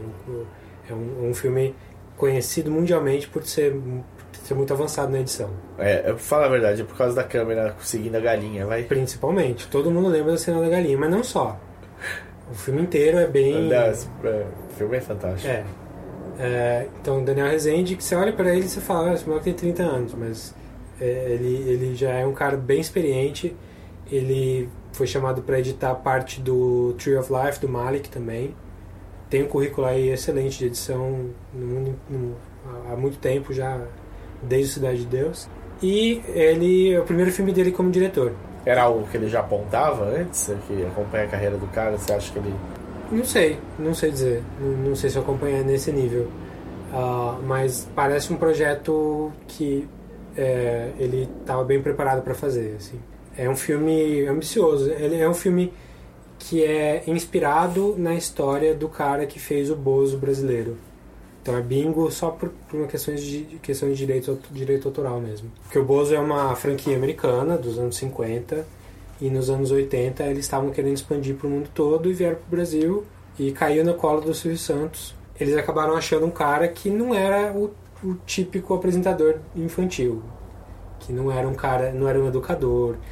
Eles chamaram um cara que veio, que era um ator de porno chanchada, um cara que tinha problema com drogas, um cara fanfarrão que falava o que pensava. E o filme todo mostra muito isso. O filme é, na verdade, o filme é isso. Como é que um cara desse foi fazer o sucesso que ele fez na área em que ele fez? Então é um filme para chocar se você não conhece a história. Eu nem vou contar, se você não conhece muito bem a história dele, nem vou contar o final, porque o final é bem interessante, assim, é, as coisas que acontecem com ele. Esse daqui são os três pontos onde você deve dar o texto. Se for improvisar, por sua conta e risco. Falsa, cínica. Quatro, três, dois, um. Adorei. Vamos atender a mais uma ligação no programa do Bingo. Ah, hum. Alô? Pode falar. Bingo, vai tomar no cu. Não, não, não, não, amiguinho. Eu tomo no copo, que é mais limpinho. Bom, agora sim, em casa, aí o papai e a mamãe tomam de um jeito diferente, aí já não é assunto pro palhaço, né?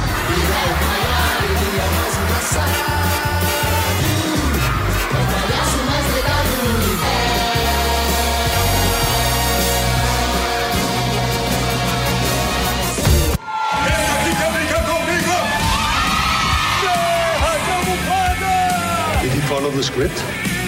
70% é inspiração, 30% que é whisky. Essa é a grande chance da minha vida e você não vai estragar. Até audiência. Pra subir, tem que ter tesão. Então é um filme muito bem feito. O, quem faz o papel desse cara no filme é o Vladimir Brista. E o filme também tem a Leandra Leal e tem mais um pessoal bom envolvido. A produção é muito boa, o filme é bem dirigido, a escolha de câmera é bem legal. Uh, tem muito take longo que não parece take longo. E a produção, assim, impressiona pela fidelidade aos anos 80 mesmo. É, um filme, é um filme muito bom, um filme bem feito. Não sei se é um grande filme no sentido de olha que grande biografia que você vai ver. Porque parece um filme muito muito amigo do, do sujeito. Ele é muito amigo do assunto que ele está tratando. É, o cara é um escroto e no filme aparece que ele é um escroto muitas vezes. Só que parece que o ponto de vista do filme é muito benevolente para com ele. No filme inteiro. Mesmo quando ele faz merda. Parece que o filme tá meio do lado dele. Isso me incomoda um pouquinho em biografias no geral. Sim. Parece meio chapa branca demais, sabe? Aí você vê uma comparação que eu, que eu, que eu fiz com o filme é aquele filme com do George Clooney e do Charlie Kaufman, o Confessions of a Dangerous Mind, com o Benício Del Toro. E, e o principal é o é Sam Rockwell. Sam Rockwell, desculpa. Com o Sam Rockwell fazendo o cara. Também tem uma ligação com o Silvio Santos aí. O cara que inventou o Gong, Show, Show. que é a inspiração pro show de calouros. Sim. E aquele filme, que não é um filme excelente também, Eu gosto. eu não é um gosto. filme excelente também, eu gosto também. É, é um filme muito mais interessante no sentido em que ele mistura a história da a biografia com umas viagens que o cara tinha, com, a, com ele ser talvez um, Um agente da CIA. um agente da CIA. O filme vai além da biografia do cara e não trata o cara com tanta deferência assim. É, Onde o cara era um bosta, ele era um bosta. isso, o cara é um bosta, é um bosta e o cara é, deve ser porque ele é um bosta mesmo. No Bingo, o filme parece que está mais preocupado em dizer: olha só, veja só que coisa bizarra que aconteceu nos anos 80 no Brasil. Você que não conhece, olha aqui. Ah, e, e menos em, em, em pensar em como que esse personagem está inserido no, no- Como é que o filme trata esse personagem. É um filme que deveria ser um estudo de, é um filme que deveria ser um estudo de personagem e não é. Pelo menos eu não achei que, que tenha sido. Então é um filme bom, é, mas não é um grande filme. Eu acho que não tem a menor chance no Oscar, menor. Assim, nem de longe. Pena. Eu, eu, todos os trailers e material promocional me deixaram super empolgados pra ver. Verei, verei, sem dúvida. Mas eu tava achando que ia ser um grande filme. É, Pelo que eu também. Eu tava esperando mais do que foi. É, eu ainda acho que o Daniel Rezende tem muito potencial como diretor também. Então não acho que isso é um- uma falha da carreira. Pelo contrário, porque o filme fez sucesso. Mas eu esperava mais. É, Então o filme é Bingo, O Rei das Manhãs. Eu vi no cinema, não sei se ainda tá passando, faz um tempinho que eu vi. Mas logo, logo, se não tá no cinema ainda, vai, Vai vai, tá. pra, vai pra Blu-ray, deve estar na Netflix também, que Netflix gosta de pegar filme nacional. Felizmente. Meu último aqui, vai, porque senão eu vou me alongar muito. É só, só um adendozinho que voltou o- o Walking Dead, também nos domingos, junto. Era Star Trek e Walking Dead, a minha duplinha ali. E. Tá bom. Engraçadamente tá bom. Eu ouvi falar que o último episódio foi bom. É, então ele tá com. Eles. O Walking Dead ele tinha arcos longos e demorados pra, pra acontecer. Que eram ótimos pra serem vistos de uma vez, fazendo um binge. Então se você não assistia a temporada, você pegava e via o 8, 16 episódios de uma vez. É, as partes chatas e longas, porque eles eles, tavam, eles pesavam a mão no, no tempo de, de transformação dos personagens, dando, mostrando o caminho, passo a passo, de como o personagem saiu daquele ponto e foi pro outro. Uma coisa muito do Frank Darabont mesmo, Uhum, o- que era o showrunner. Eles. Essa temporada não. Essa temporada tá com o pé no Full Throttle ali. Os caras pisaram fundo, aproveitando o Full Throttle tá em promoção no Steam. Remaster. É, Vou pegar. É, vale a pena. Ah, não, que já tem. Já É, você pegou o remaster já? Eu peguei hoje. Bom, mas tá, estão com, o pé- tão com o pé no acelerador, não teve uma parada. Eles estão cada vez mais próximos do quadrinhos em algumas coisas. Dá pra fazer a série sem os quadrinhos? Não dá. Porque a- a- tipo, o personagem. Provavelmente o personagem que a- tem o maior número de fãs não existe nos quadrinhos. Que é o Daryl. Eu até esqueci o sobrenome dele, então, o Daryl X lá, o, o cara do. da besta. Ele não existe nos quadrinhos. Não dá pra você. Só aí já começa. E tem muito personagem diferente do que é nos quadrinhos. A Carol é completamente diferente nos quadrinhos do que ela é na série. E ela é outra fan favorite. Então, assim, é impossível você chegar em nos quadrinhos da série. Eles adicionaram coisas na série agora que também não existem nos quadrinhos. E eu acho que, assim, legal eu, que eles tenham feito isso. Eu prefiro, eu gosto de ter duas narrativas diferentes. Eu leio o quadrinho todo mês.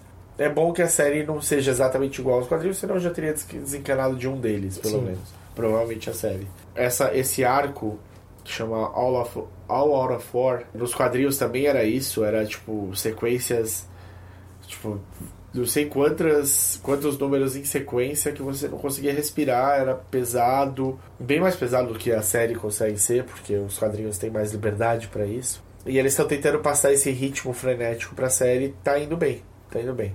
Então, o, o Walking Dead ele tem essa, essa sequência, ele tem uns altos e baixos assim, co- constantes. E de repente vem um episódio que é fantástico e tipo, puta, essa temporada foi horrível, mas aquele episódio, puta que pariu, sabe? Valeu a pena. Valeu a pena. E eles estão vindo de uma temporada que teve, tiveram alguns dos melhores episódios da série. Tem um episódio, acho que na temporada passada, que é do Morgan, focado só no Morgan, Eu vi esse. que é muito bom. É um, tipo, é um, um média-metragem ali, fechadinho, bonitinho. Você fala, poxa, a série ainda tem potencial de inovar, de mostrar uma narrativa diferente. E eu acho que isso é importante. Assim, eu, o Jorge Romero morreu. A edição do Walking Dead saiu com uma carta do Robert Kirkman falando sobre isso. E super emocionado. E ele foi muito claro. é, o Kirkman falou que o Romero gostava dos quadrinhos, falou super bem dos quadrinhos. E falou que a série era uma novela, era uma soap opera. Sim. E ele falou, ele tá certo. O, a série é uma soap opera mesmo. E eu fico muito feliz dele ter dito que gostava dos quadrinhos, muito feliz mesmo. Mas uma coisa não muda, ele tendo gostado ou não dos quadrinhos ou da série, se ele tivesse odiado os dois, ele continuaria sendo responsável direto. Tipo, a série não existiria, os quadrinhos não existiriam se não, se não houvesse o Jorge Romero. Sim. Então é isso. É, Legal. Eu tenho mais um aqui importante. Na verdade, eu tenho mais dois ao todo. Manda ver. Que é um filme que pouca gente vai ver. Porque não é um filme para todo mundo mesmo. É um filme chamado Brawl in Cell Block 99. Filme dirigido pelo S. Craig Zahler, que só tem dois filmes no currículo. Esse e o Bon Tomahawk, de dois anos atrás. Que é um filmão. Que é um filme que também me surpreendeu muito quando eu vi. É é um western de terror. Muito chocante. Tem cenas de gore, assim, impressionantes. Tipo, tem uma cena específica que eu nunca mais vou esquecer na minha vida. É, é nesse nível de, de diferente e de interessante. É, não é para todo mundo, porque é ultra violento e tal. E a, continua, a continuação não. O próximo projeto dele foi esse Brawl in Cell Block 99, que é um filme sobre um, um cara é, interpretado pelo Vince Vaughn, que é, que é um cara que geralmente fazia comédia, e algumas, poucas coisas sérias. Tipo, o True Detective ele fez uma coisa mais séria, mas não é, não é, não é normal ele fazer papéis mais sérios. E nesse caso ele faz. Ele faz um cara que perde emprego e começa a, a, a traficar droga, assim. Mas ele é um cara muito, muito correto, muito. Tem o próprio a- o código de honra dele que ele vai seguir 100%. Um cara bem durão, um cara que não, não tem conversa, ele vai e faz o que tem que fazer, super pragmático. E ele acaba indo pra prisão, por, por isso que é Brown em Block 99. E é um filme inteiro sobre ele lidando com as situações que acontecem com ele ali em volta. É um filme pesadíssimo, assim, de, de, de sério, de, de se levar a sério, mas é um filme que tem lutas tipo Bruce Lee, assim. Um filme, é, não é um filme engraçado, você vai, você vai achar graça em algumas cenas, mas ele não é um filme engraçado. Ele não tem um senso de humor nem do Tarantino, assim, é um filme tipo Tarantino ou um Takashi Miike da vida, só que sem o humor. É um filme que os personagens que estão ali vivendo as coisas absurdas levam isso muito a sério.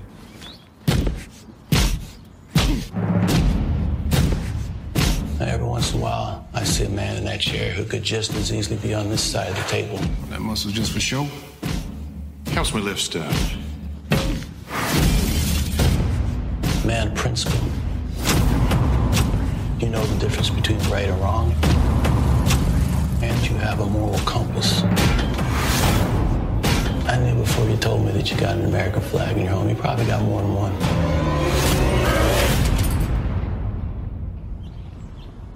You're a patriot.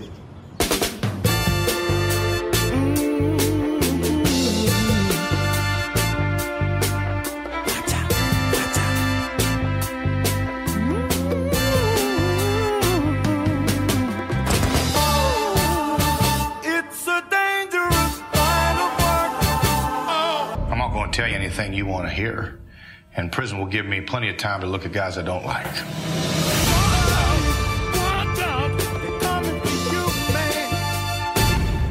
E é um filme super legal. Ele é bem, muito bem dirigido, as cenas de luta são muito boas.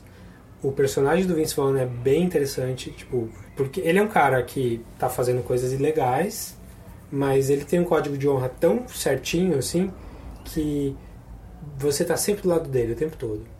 Então as coisas acontecem com ele e você fala, não, não importa o que ele faça agora, ele tá justificado. Todo mundo é muito pior do que ele em volta dele. Não tem nem muito o que falar, assim. vai- ter algumas cenas de gore fortes, como teve no, no primeiro filme. Teve uma que eu achei desnecessária, não vou falar o que é, mas talvez você veja bem, bem no finalzinho, assim, tem uma cena que não- acho que não precisava. Mas são cenas bem, bem chocantes, assim, feito para chocar mesmo. Bem feito no geral. É um filme que impressiona todo mundo que vê. Todo mundo que, que assistiu eu vi falando bem. E realmente. eh, É deu- pra isso mesmo. Deu pra entender por quê. Eu tô esperando os próximos projetos desse diretor aí, porque o cara é bom. É o segundo filme dele? Esse é o segundo. Os dois são ótimos. O Bom Tomahawk é um dos filmes que eu mais gostei em 2015. E esse também, não sei se vai entrar no top 10, mas é possível. O filme chama Brawl in Cell Block 99. Então, briga na... Na bloco- cela 99? Na, cela, na ala 99, Na ala da, 99. da prisão. E não tá em nenhum serviço de streaming que eu saiba. Mas tem no iTunes. E tem pra baixar, se você for atrás. Você tem mais algum? Não. Não, não, manda ver o seu último aí. Tá, vou falar de mais um só, que é um filme que na verdade é vem de uma série. É um, um filme do Michael Winterbottom, que é um diretor inglês aí que tem uma filmografia bem extensa, desde os anos 90. Ele fez 24 Hour Party People, que é um filme Sei. famoso dele. Ele fez um filme que eu gosto muito, chama Código 46, Sim, também. que é um sci-fi com a Samantha Morton e o Tim Robbins. É. É. E ele fez um- um- uma trilogia com o Steve Coogan e o Rob Brydon, que são... O Steve Coogan é um ator famoso aí, tem... é, se você ver a cara dele, você deve reconhecer. O Rob Brydon não é muito famoso. No Brasil, eu nunca vi ninguém falando dele, mas na Inglaterra ele é, ele é conhecidinho. O cara que faz imitação nas vozes. Tem umas séries que ele participou. Mas fora da Inglaterra ele é praticamente desconhecido. Eles fazem eles mesmos. Os personagens são eles. E eles são chamados para fazer uma crítica culinária. Tipo, o, é uma trilogia. O primeiro filme chama só The Trip. Na verdade é uma série da BBC que depois foi condensada em filme. E eu só vi os filmes, eu não vi a série. Ah, então eles são chamados para fazer uma viagem, tá restaurantes e tal região, ali era no norte da Inglaterra o primeiro filme. E fazer resenha dos restaurantes, enquanto isso eles conversam. É um filme de conversa e de, de ego, porque o Steve Coogan é mais famoso que o outro, eles meio que jogam isso na cara um do outro. Eles ficam brigando para fazer imitação, quem imita melhor. No primeiro filme, a, a grande piada do filme é como, eles- como eles imitam o Michael Caine. E ficam um brigando mais para fazer quem, quem imita melhor. E é engraçadíssimo. Vou botar um clipezinho aqui de áudio. Well, broadsheet journalists have described my impressions as stunningly accurate. Well, they're wrong. I've not heard your Michael Caine, but I assume it would be something along the lines of, My name's Michael Caine. That is where you are so wrong. And you can look at my live video for proof because I, that's the do- very thing I don't do. I do- say do- that he do- used to talk do- like that. do you, Michael Caine? Okay.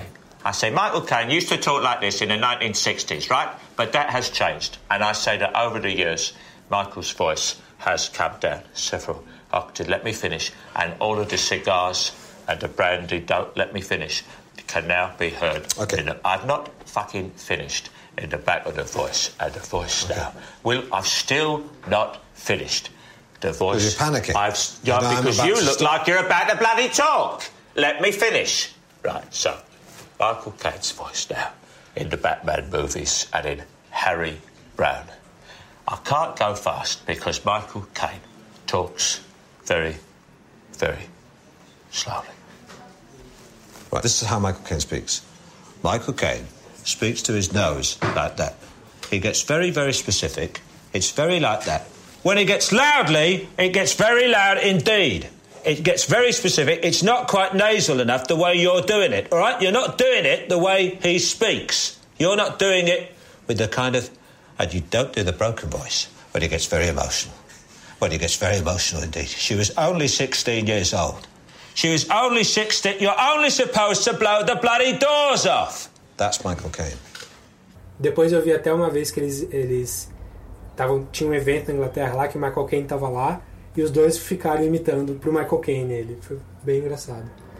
É uma comédia, é bem engraçada, só que é uma comédia melancólica, bittersweet, assim. Você vê eles ah, essa briga de ego, essa crise da meia-idade que eles estão entrando, cada um, um tem família, outro tem uma família diferente. Eles tentam fazer mostrar uma fachada um pro outro, que quando eles são separados você vê que é- a vida deles é outra coisa. Então o primeiro filme é, chama The Trip, que é no norte da, da, da Inglaterra. O segundo filme chama The Trip to Italy, que é de uns dois anos atrás. E agora saiu o The Trip to Spain.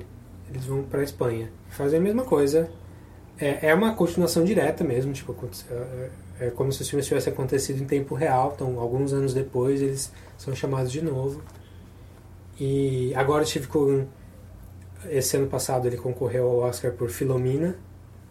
Ele escreveu, diri- dirigiu não, ele escreveu e atuou no filme. Então nesse filme, ele, nesse filme do Trip to Spain, ele fala, vários momentos ele fala do filme, fala da indicação e tal. Meio que joga na cara do outro e outro que fala, ah, tá bom, você vai falar de novo da sua indicação de Oscar. Rome. I went there with Philomena. I introduced Philomena to the Pope. And we welcome Philomena back into the conversation. It's been a good five to six minutes. É um filme super engraçado pelas imitações, pela, pela relação dos dois. É, você sai querendo conhecer, querendo saber mais da vida deles, assim. É, acho que a trilogia que eu mais consigo comparar é a trilogia Before Sunrise, Sunset e Midnight, Midnight. que é um dos, das minhas, dos meus filmes preferidos da vida. Assim. O The Trip não chega naquele nível de profundidade, de filosofia, Mas é um concorrente, assim, dá altura. disputar. Dá pra disputar E bem. ele é- tem um que é documentário praticamente. Não é um documentário, é um filme inteirinho escrito. É, Só que eles fazem personagens que são eles. eles. Entendi. Então não, não teve, eles não foram chamados pra fazer resenha de restaurante, é só pro filme isso. Entendi, ma- mas o basicamente assim, então, mas talvez então o, o- ele, o Steve e o, o Brighton eles não falariam o que eles falaram no- nos filmes. Não, é uma versão diferente deles. Tá. Assim, não é. Tá. Mas a espero. história da família deles é a história da família Não deles? sei dizer, não sei dizer. Acho que não. É. Acho que não. Mas ele é o Steve Coogan e ele tem a história de vida que ele tem. Eu não sei se o cara que faz. Ele tem um filho de 20 anos. Não sei se o cara que faz o filho de 20 anos é o filho dele. Eu acho que não. Entendi. Mas é, é- vale demais a pena. Gosto demais. Eu, eu gostei demais do primeiro e os outros eu fui esperando assim que saísse. É uma ficção que se mistura com a realidade. Sim. Tá. Ele é bem engraçado, mas ele também é, é melancólico. Assim. Você sai pensando na vida desses filmes. Esse terceiro filme tem um finalzinho, final, final, que é diferente de todos os outros também. Que pode dar uma implicação totalmente diferente para os próximos. Se é. É. que, se é que vai ter. Vai ter próximos. Eu tenho vontade de ver a série. Não, não fui atrás ainda, mas devo ir para rever. Assim, vai- vou ver. Acho que são seis episódios por temporada. Assim. Essa seria a terceira temporada. E o filme tem duas horas. Então é isso. The Trip to, The Trip to Spain, dirigido pelo Michael Winterbottom, que é um cara bem fodão, eu gosto bastante. É, talvez co- via Amazon Prime, talvez dê pra você alugar alguma coisa Pode assim. ser. Eu não tenho certeza não. Mas enfim. Então é isso. Bastante recomendação aí, só pra gente tirar o atraso. E agora a gente vai fazer uma parte um pouquinho menor da resenha principal, falando do Stranger Things. Você quer já emendar falar de spoiler direto, pra, pra não precisar ficar separando? Porque afinal quem viu, viu, quem não viu, não tá tão interessado. É, o show, o after show do Stranger Things, você assistiu? Não assisti, não cheguei a ver. Ele abre falando assim, olha, se você vai começar a assistir isso agora, espero que você tenha visto todos os episódios. Se você não fez isso, vai lá, vê todos os episódios e volta aqui.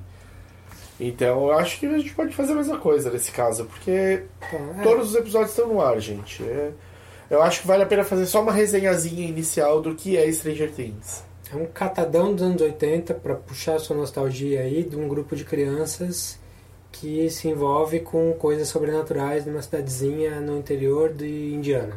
Eu Não. não, eu não nasci nos anos 80, eu nasci em 95. Tô zoando, não, não é o caso, mas queria eu. Não, não queria não, anos 80 foi bom da hora. O- mas pra quem não nasceu nos anos 80, não vai ter a nostalgia. Por que assistir Stranger Eu Things? acho que tem nostalgia mesmo assim, do mesmo jeito que a gente tem para os anos 70. A gente não viveu nos anos 70, mas a gente sabe que o, o estilo das coisas dos anos 70 nos interessa. Sim. É que os anos 70 interessa mais quem é um pouco mais velho. A criança nos anos 70 não tinha tanta voz. Nos anos 80 já tinha. né? O Star Wars já tinha feito sucesso e o Spielberg trouxe criança pro mainstream, né? Mas eu acho que você não precisa ter vivido os anos 80 pra, pra gostar. Até porque, mesmo você nasceu em 95, você deve ter visto Goonies em algum momento aí. Caça Se você- Fantasmas. é, e se Esqueceram você, de mim. se você viu, você já vai. De Volta ao Futuro. Já vai ligar. Mas não vi nada. Por que, que eu vou assistir isso daí? Tem tanta coisa na Netflix, que, por que vem Stranger Things? Não sei bem dizer, não. Eu acho que é, é uma série confortante, reconfortante, assim. Ela não é uma série inovadora, não é uma série que vai mudar a sua opinião sobre o meio, sobre série de TV. É, ela é uma série que vai servir aquela refeiçãozinha que você quer, vai matar a sua fome e é isso. Não, não vai, não vai te fazer pensar muito, sabe? É só pra você experimentar. É legal, é, mas não é grande, assim. não- eu não acho, pelo menos. Se você é jogador de RPG, ajuda? Ajuda. Ajuda porque RPG não é tão falado no mainstream quanto deveria. Ou quanto. Quanto Poderia. deveria não, né? Quanto poderia. Ah, acho, que- que, acho que tá bom que falam. Não precisa falar. não fala muito mais, não tem muito mais por que não.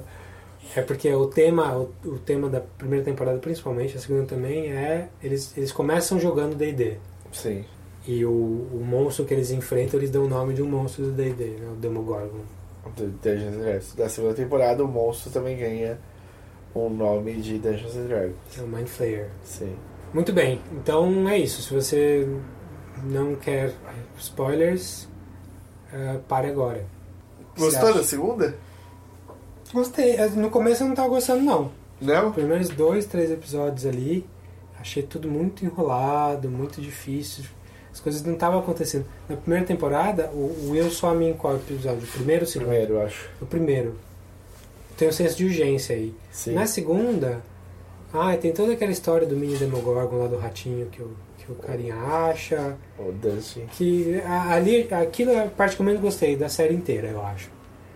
Porque parece que ele não aprendeu nada, sabe? Tudo bem que ele é criança, mas parece que ele não viveu o que ele viveu na primeira temporada. Certo. É, não, não tá de acordo com, com a evolução do personagem que eu esperaria que tivesse. Aham.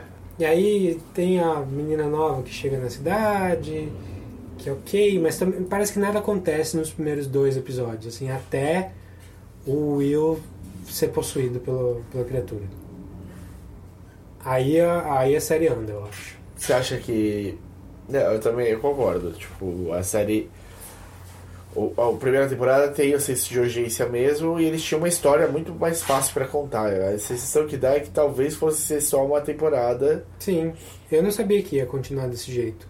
Quando falaram que ia ter continuação, eu já pensei, ah, vai ser tipo uma antologia, outros, outro Outro cast, extra. outra coisa, vão pegar outros filmes pra brincar. Mas não, foi uma continuação direta mesmo, tipo um ano depois. É, o que eles basicamente falaram agora é que vai ter até a quarta temporada com esse cast e acabou. É, provavelmente. Talvez quando chegar na quarta, eles, se eles sentirem que não vai fechar perfeito, eles fazem uma quinta, façam uma quinta, mas. Sim. É. O... As crianças não estão muito velhas também, né? Vão, nossa senhora. Mas uma coisa que eu gosto muito da série, eu acho que a coisa que eu mais gosto da série é o cast. O cast é muito bom. O- As crianças estão muito bem ah, elencadas ali. Tipo, ah, eles parecem um grupo de amigos mesmo. Acho que eles viraram depois, né? Sim, Viraram um grupo sim. de amigos de verdade.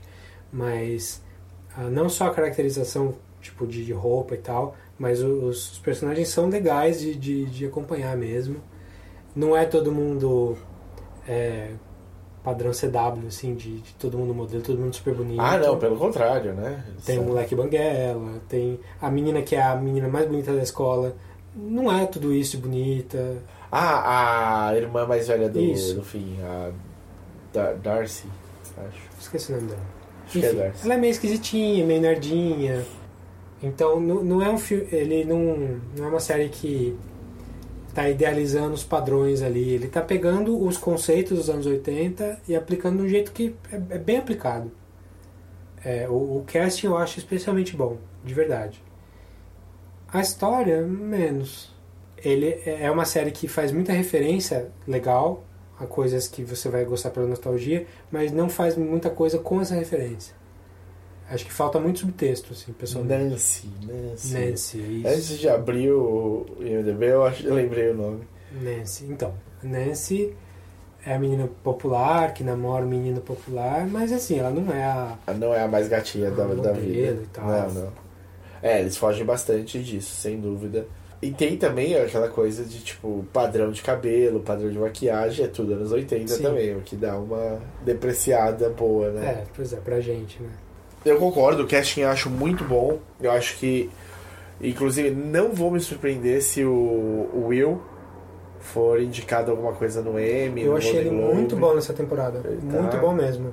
As cenas que ele tá em pânico, assim, paguei pau pro menino. assim, E as conversões, né? Quando ele passa de um pro outro, Sim. assim, ele passa muito bem. Tipo, parece que é uma criança em pânico mesmo, não parece um, um ator fazendo. Tá, eu fiquei impressionado ali. E quando ele é creepy, também aquela hora que ele fala. É, ele não gosta de quem? De Sim, calor. sim. Tipo, é uma frase só, mas você vê a cara dele e você fala, mano. What? I, I can cool it down a little bit, baby, but we gotta get your body temp back up. No. What? He likes it cold. E no- na primeira temporada eu não senti tanto isso, assim. Talvez Não, ele ele, apareça ele, pouco. ele aparece quase nada, né? E aí eu fiquei pensando, eu falei, cara, o, o tanto que a maior parte do, do promocional da primeira temporada são os três moleques e a Eleven. Sim. Não tem o Will. O Will não, não faz tanto. E eu fiquei falando, mano, imagina os Duffer Brothers, tipo, descobrindo que o moleque manda bem pra caralho. Tipo, Só agora. Só agora. Eles perderam uma temporada inteira com o ator que podia estar, tipo, mandando bala e, tipo, não, tá. Mas eles cagaram naquele corte de cabelo do menino. Do Will. Do Will mesmo. Nossa senhora. A cuia, mano. Mas a pior que a cuia é uma cuia torta, eu não sei. não sei tudo bem, anos 80, etc. Você deve achar uma foto nossa aí que tá com você o cabelo assim por também. muito tempo de cuia. Foi Mas, foda. mas ali eu acho que tá especialmente ruim. Sim. Parece que foi a mãe louca dele que cortou mesmo. Pode, pode ser. Que também tá bem, né? Ah, é, ela não, Bom retorno da Bainona aí. Né? ela não erra também, né? Acho que é difícil ela fazer um papel. É difícil ela tá ruim no papel, né? Winona Ryder manda bem. Eu gostei de uma coisa nessa segunda temporada, das duplas. Eles criaram, eles separaram em duplas E duplas que não eram as óbvias, as né? óbvias. Então, o no começo a Eleven com o Hopper, tipo, tava muito legal. Sim. O Dustin com o com o Jock. Steve? Steve? Steve, é. O Dustin com o Steve também foi muito legal. O Steve, inclusive, vira o Most Impro- Improved Player, né? É. tipo, Ele era o vilão da primeira temporada. e e virou um cara legal na segunda. E- Inclusive que você até fica meio triste por ele, porque Sinto que isso vai acontecer com o irmão da Maxine lá, da, o Billy, né? o O, Billy na próxima temporada. É Billy, né? Espero que sim, porque eu tô chamando ele de Billy desde o começo. Vamos ver. a, a, a Max é divertidinha, É, ok. Ah, mas é legal porque fica a Max com o Lucas Sinclair, isso, não é o que é Caleb Maca- McLaughlin. É, o Lucas e a Max, o Dustin e o Steve, a Nancy e o Jonathan, o, o Mike com o Will e o e Eleven, né? Eleven, inclusive, tem o pior episódio da série inteira. eu não acho o episódio ruim, eu acho que ele tá pessimamente colocado. Tá misplaced, você acha? Totalmente, eu acho que devia, ele tá, devia estar pelo menos um ou dois antes ali. Enquanto as coisas ainda não estavam acontecendo. Porque acontece o grande breach lá dos bichões saindo da, da, da, da fenda lá. Certo. E é um puta cliffhanger grande do episódio, aí a- para, aí vai tudo pra, pra história da, da Eleven lá em Chicago. Aí acaba, aí no outro episódio volta exatamente no cliffhanger que tava, né? E, e eu acho que quebrou demais o ritmo ali, demais. Eu não sou, não morro de amores pelo episódio, mas eu também não acho que ele é horrível. Eu- mas É. eu acho que ele devia estar em outro lugar ali. É que eu achei ele o mais batidão, assim. O, o treinamento Jedi É, da. sim. Mas foi legal a 8 A ou oito? 9, é, Oito, eight, né? Ela, ela não é boazinha desde o começo. É, isso é. Aliás, a, a série abre com ela, né? Primeira coisa Que série. é, a primeira cena é ela. E aí só volta no episódio 7 de novo. Oito, oito. 8? É, o- é o penúltimo, Não, né? São 9. São. E, e- Ah, é verdade, é no é no 7. É o 7. Então- O 8 é o que Eleven reencontra o Mike. Eu acho o melhor da série, talvez. Talvez, talvez. É o que morre o, o Bob, né? Sim. Que também tava claro o que ia acontecer. Né? Sim, sim. Não, o negócio todo era o, o, o Bob, né, desse after show aí que eles fizeram, eles contam que o Bob ele era pra morrer quando ele vai. Quando ele tá falando com o Will no carro Hum. e ele fala que ele virou pro, pro bicho que assombrava ele e falou No more, no more, get out of here, não sei o que lá e tal. Aí o, o Will era pra estar dominado já, e o Will matava o Bob. Interessante. E o. Só que é o Shanassin. E aí eles se apaixonaram pelo Shanassin e não conseguiam matar ele. Então eles falaram. O, o, e o Shan falava assim: se eu tiver de morrer, só faz eu morrer de um jeito heróico. É, foi até forçadinho o jeito heróico que ele morreu, mas, mas ok. É, de novo, é, é, eles fazem muito, muita referência, então tem muito de, de aliens aí, no, do- Sim, sem dúvida. da, da invasão ali, deles, deles coordenando quem vai fazer o que pra salvar. Tipo, qualquer coisa mais clichêzão do que ah, nós precisamos ir para tal lugar para ligar um mainframe e hackear o negócio para ligar as luzes pra gente poder sair, abrir a porta. Né? É. Não diz nada de muito interessante aquilo ali, mas você sabe, mas a gente gosta de ver acontecendo. Sim. Tipo, Por- parece que é uma coceira que alguém tá coçando pra gente. É, eu entendo você falar que é um. que é, é- é mastigadinho, é gostosinho, é, fa- é facinho de, de, de entender e tal. Mas eu acho que assim. Talvez ele tenha ficado assim agora. Quando ele apareceu, ele não era a coisa mais óbvia de que ia dar certo. Você diz a.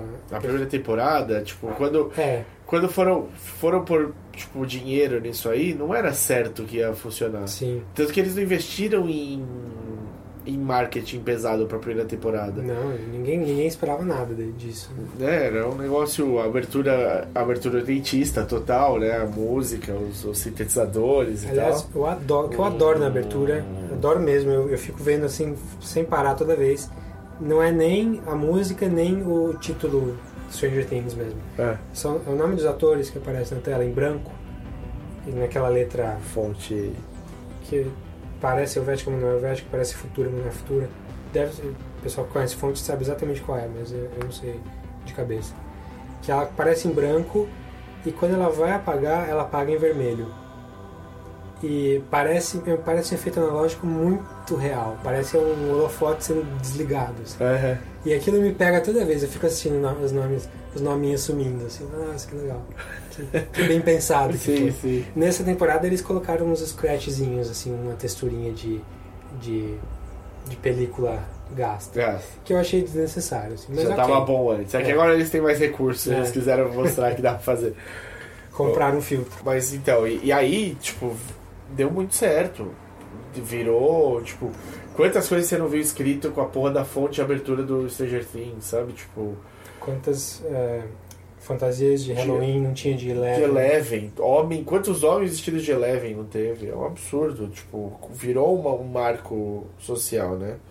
A Millie Bobby Brown aí parece que ela já tem não sei quantos milhões, 23 milhões de. Então, explorando a menina também, a- a- digo, o jornalismo está explorando a- a aparência dela e o quanto que ela vale, de um jeito que eu acho terrível. Terrível, terrível. É, o, o- é um dos problemas, é, é uma é uma coisa que a gente vai ter de entrar em discussão. Porque a gente não deveria fazer isso. Ah, ator mirim sempre teve. E, uns são problemáticos, outros não são. O Sean Astin que foi um ator mirim que não teve problema nenhum. Os colegas dele do Goonies lá, vários tiveram muito problema. Sim. Corey Feldman lá. Opa, Corey Feldman até hoje. Tá aí, não, é, não, não, não virou mais nada porque É. ele saiu Virou. spinning out of control É. ali. É, e ah, a menina é bonita, de, tá, não precisa, espera, calma, deixa, É, deixa a pelo menina trabalhar, de deixa ela crescer. Não é sobre a beleza, cara, é, É. sobre o trabalho. Tá, ela já tá sendo, tipo, é- já é uma coisa que os direitos humanos são contra, que é trabalho infantil. Sim. Ela já tá, já tá quebrando isso, mano. Então, e ela tá focada e, tá, e quer fazer um trabalho bom. Ela falou, tipo, das cenas pra ela que foi mais difíceis de fazer foi a do. Quando ela tá com a Keila lá, a 8, e o carequinha que trabalhava no, no negócio da mãe dela lá. Sim. Elas invadiram a casa já, já estão lá. E ela tem de, tipo, tá segurando o cara na parede, ela tinha de matar ou não. Ela falou que aquilo foi super desgastante mentalmente pra ela. E a gente tá fazendo crianças que não deveriam passar por esse tipo de, de, de coisa já para um trabalho. Então já deixa isso no trabalho, Sim, sabe? sim. Não, não, não cria um- uma treta maior fora, porque eles não precisam.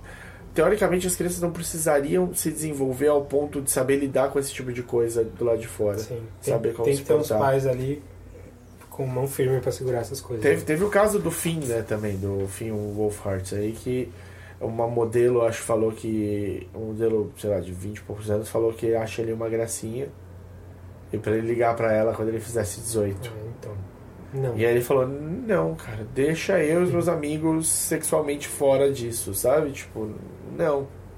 Ele, meu, nesse, nessa temporada, os quatro que beijaram deram um primeiro beijo. E, e, tá- e os quatro tremeram, feito goiaba, tipo, não sabia o que fazer. Mas quando vai beijar Eleven, o Finn fala, tipo, co- como ventriloquista, assim, é, I'm coming in pra ela no- na hora do beijo. Sabe, tipo, é um- o- eles não têm nada preparado, não é uma coisa que é natural ainda. Tipo, o, o Lucas com a Max, eles tiveram de fazer, sei lá, parece que 20 takes quase. Não tava rolando. O cara, o, o câmera tá girando em torno deles e ele conseguia pegar só a reação da Max, mas ele nunca conseguia pegar a reação do Lucas. Então ele ficava girando até conseguir pegar a reação do Lucas pós-beijo, sabe? Tipo, pra eles terem a cena pra poder. E, e os quatro falaram: Meu, com 200 extras na porcaria do negócio, mais os pais dos extras, mais os nossos pais. Sim. de legal, tipo, uma cena que é bem bonitinha, que é bem boa, bem, bem emblemática, principalmente pra quem cresceu jogando Dungeons Dragons, é o. Cresceu. é o. Que a gente vai fazer daqui a algumas horas? É, jogar Legends of Five Rings, tá? é a cena do Dustin no, no baile, né? Que ele vai, Nerdão, nerdão. É, É, que ele vai na certeza de que ele vai conseguir alguém pra.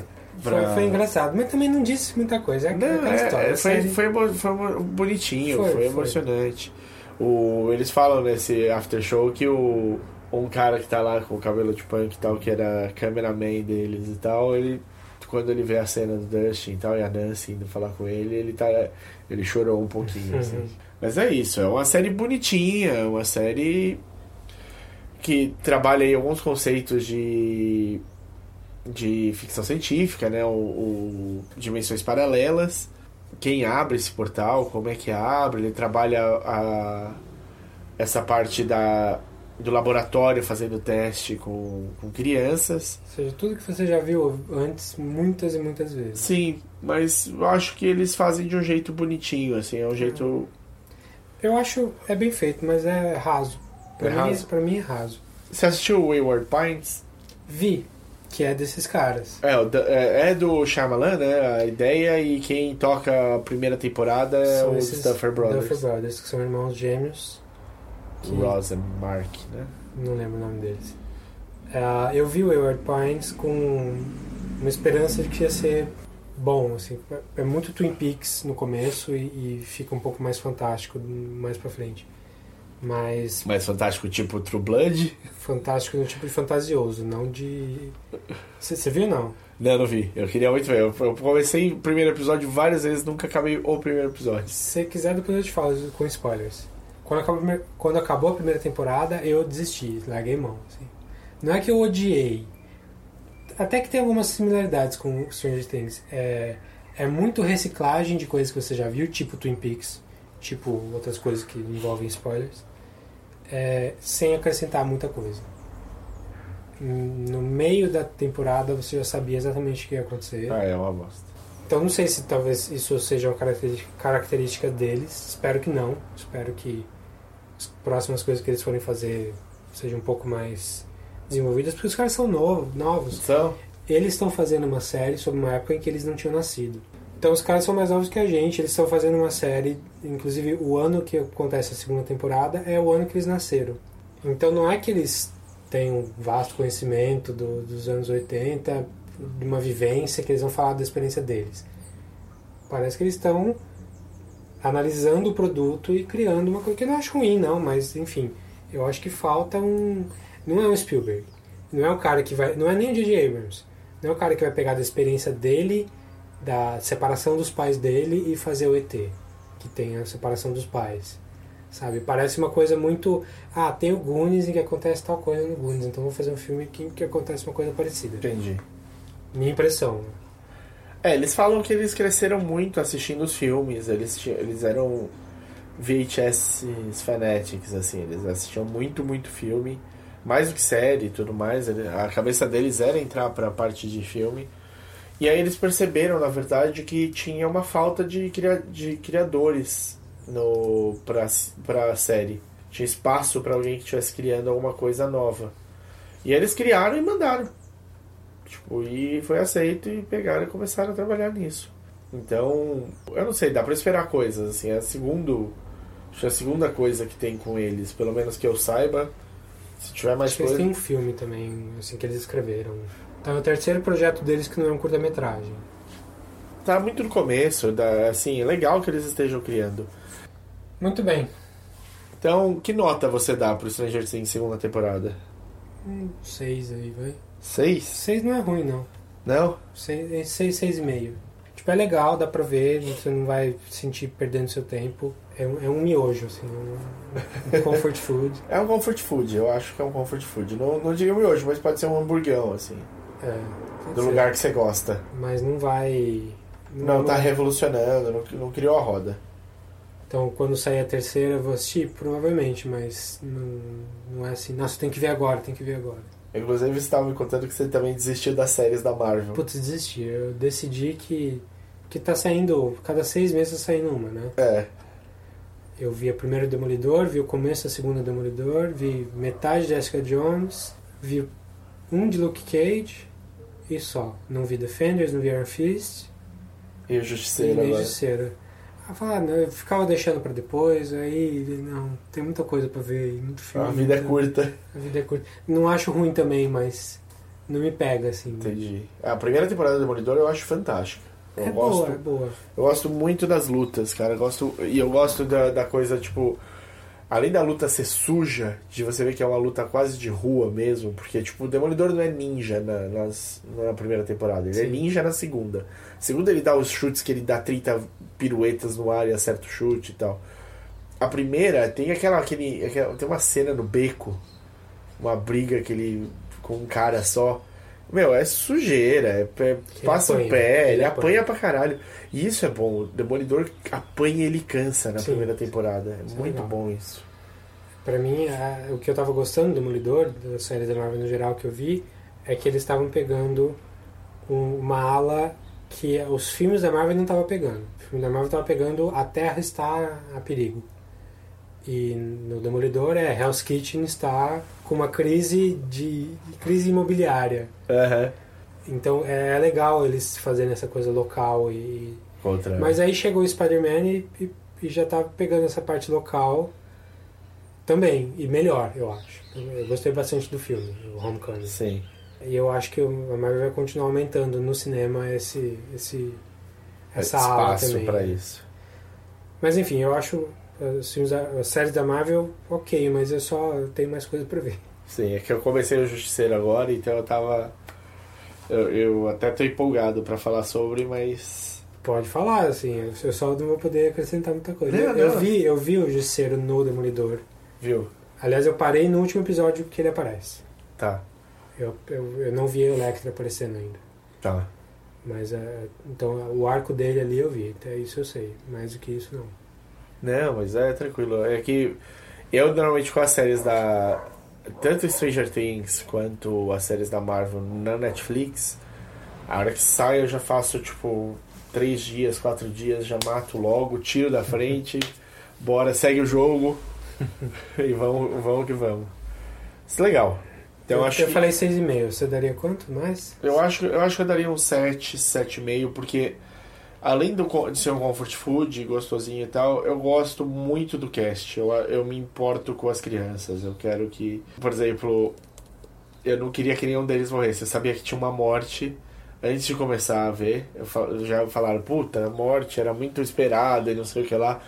Falei, mano, vou matar o Will. É. Tá ligado? Tipo, foi isso, foi a única coisa que eu pensei. Aí quando eu vi. Se- seria um jeito de, de mexer a série mais, assim. Sim. Aí quando eu vi que foi que tinha o Sean Astin e tal, eu falei, ah não, vamos matar o Sean Astin, tudo bem, tá certo, tá tudo bem. Aliás, só só eu- seria melhor se fosse o Xambinha, e era certeza E o easter egg do Sean Astin falando, você falou agora há pouco. do mapa, do, do, Goonies. do mapa e do It também, né? Que não é exatamente do, com ele, mas ele fala que, nah, da onde eu sou lá, a minha família. Ele fala que a família dele é do Maine, pra começo de conversa. Aham. E que quando ele era criança, nos anos 50, Aham. que a coisa que ele mais tinha medo era de um palhaço que tinha lá.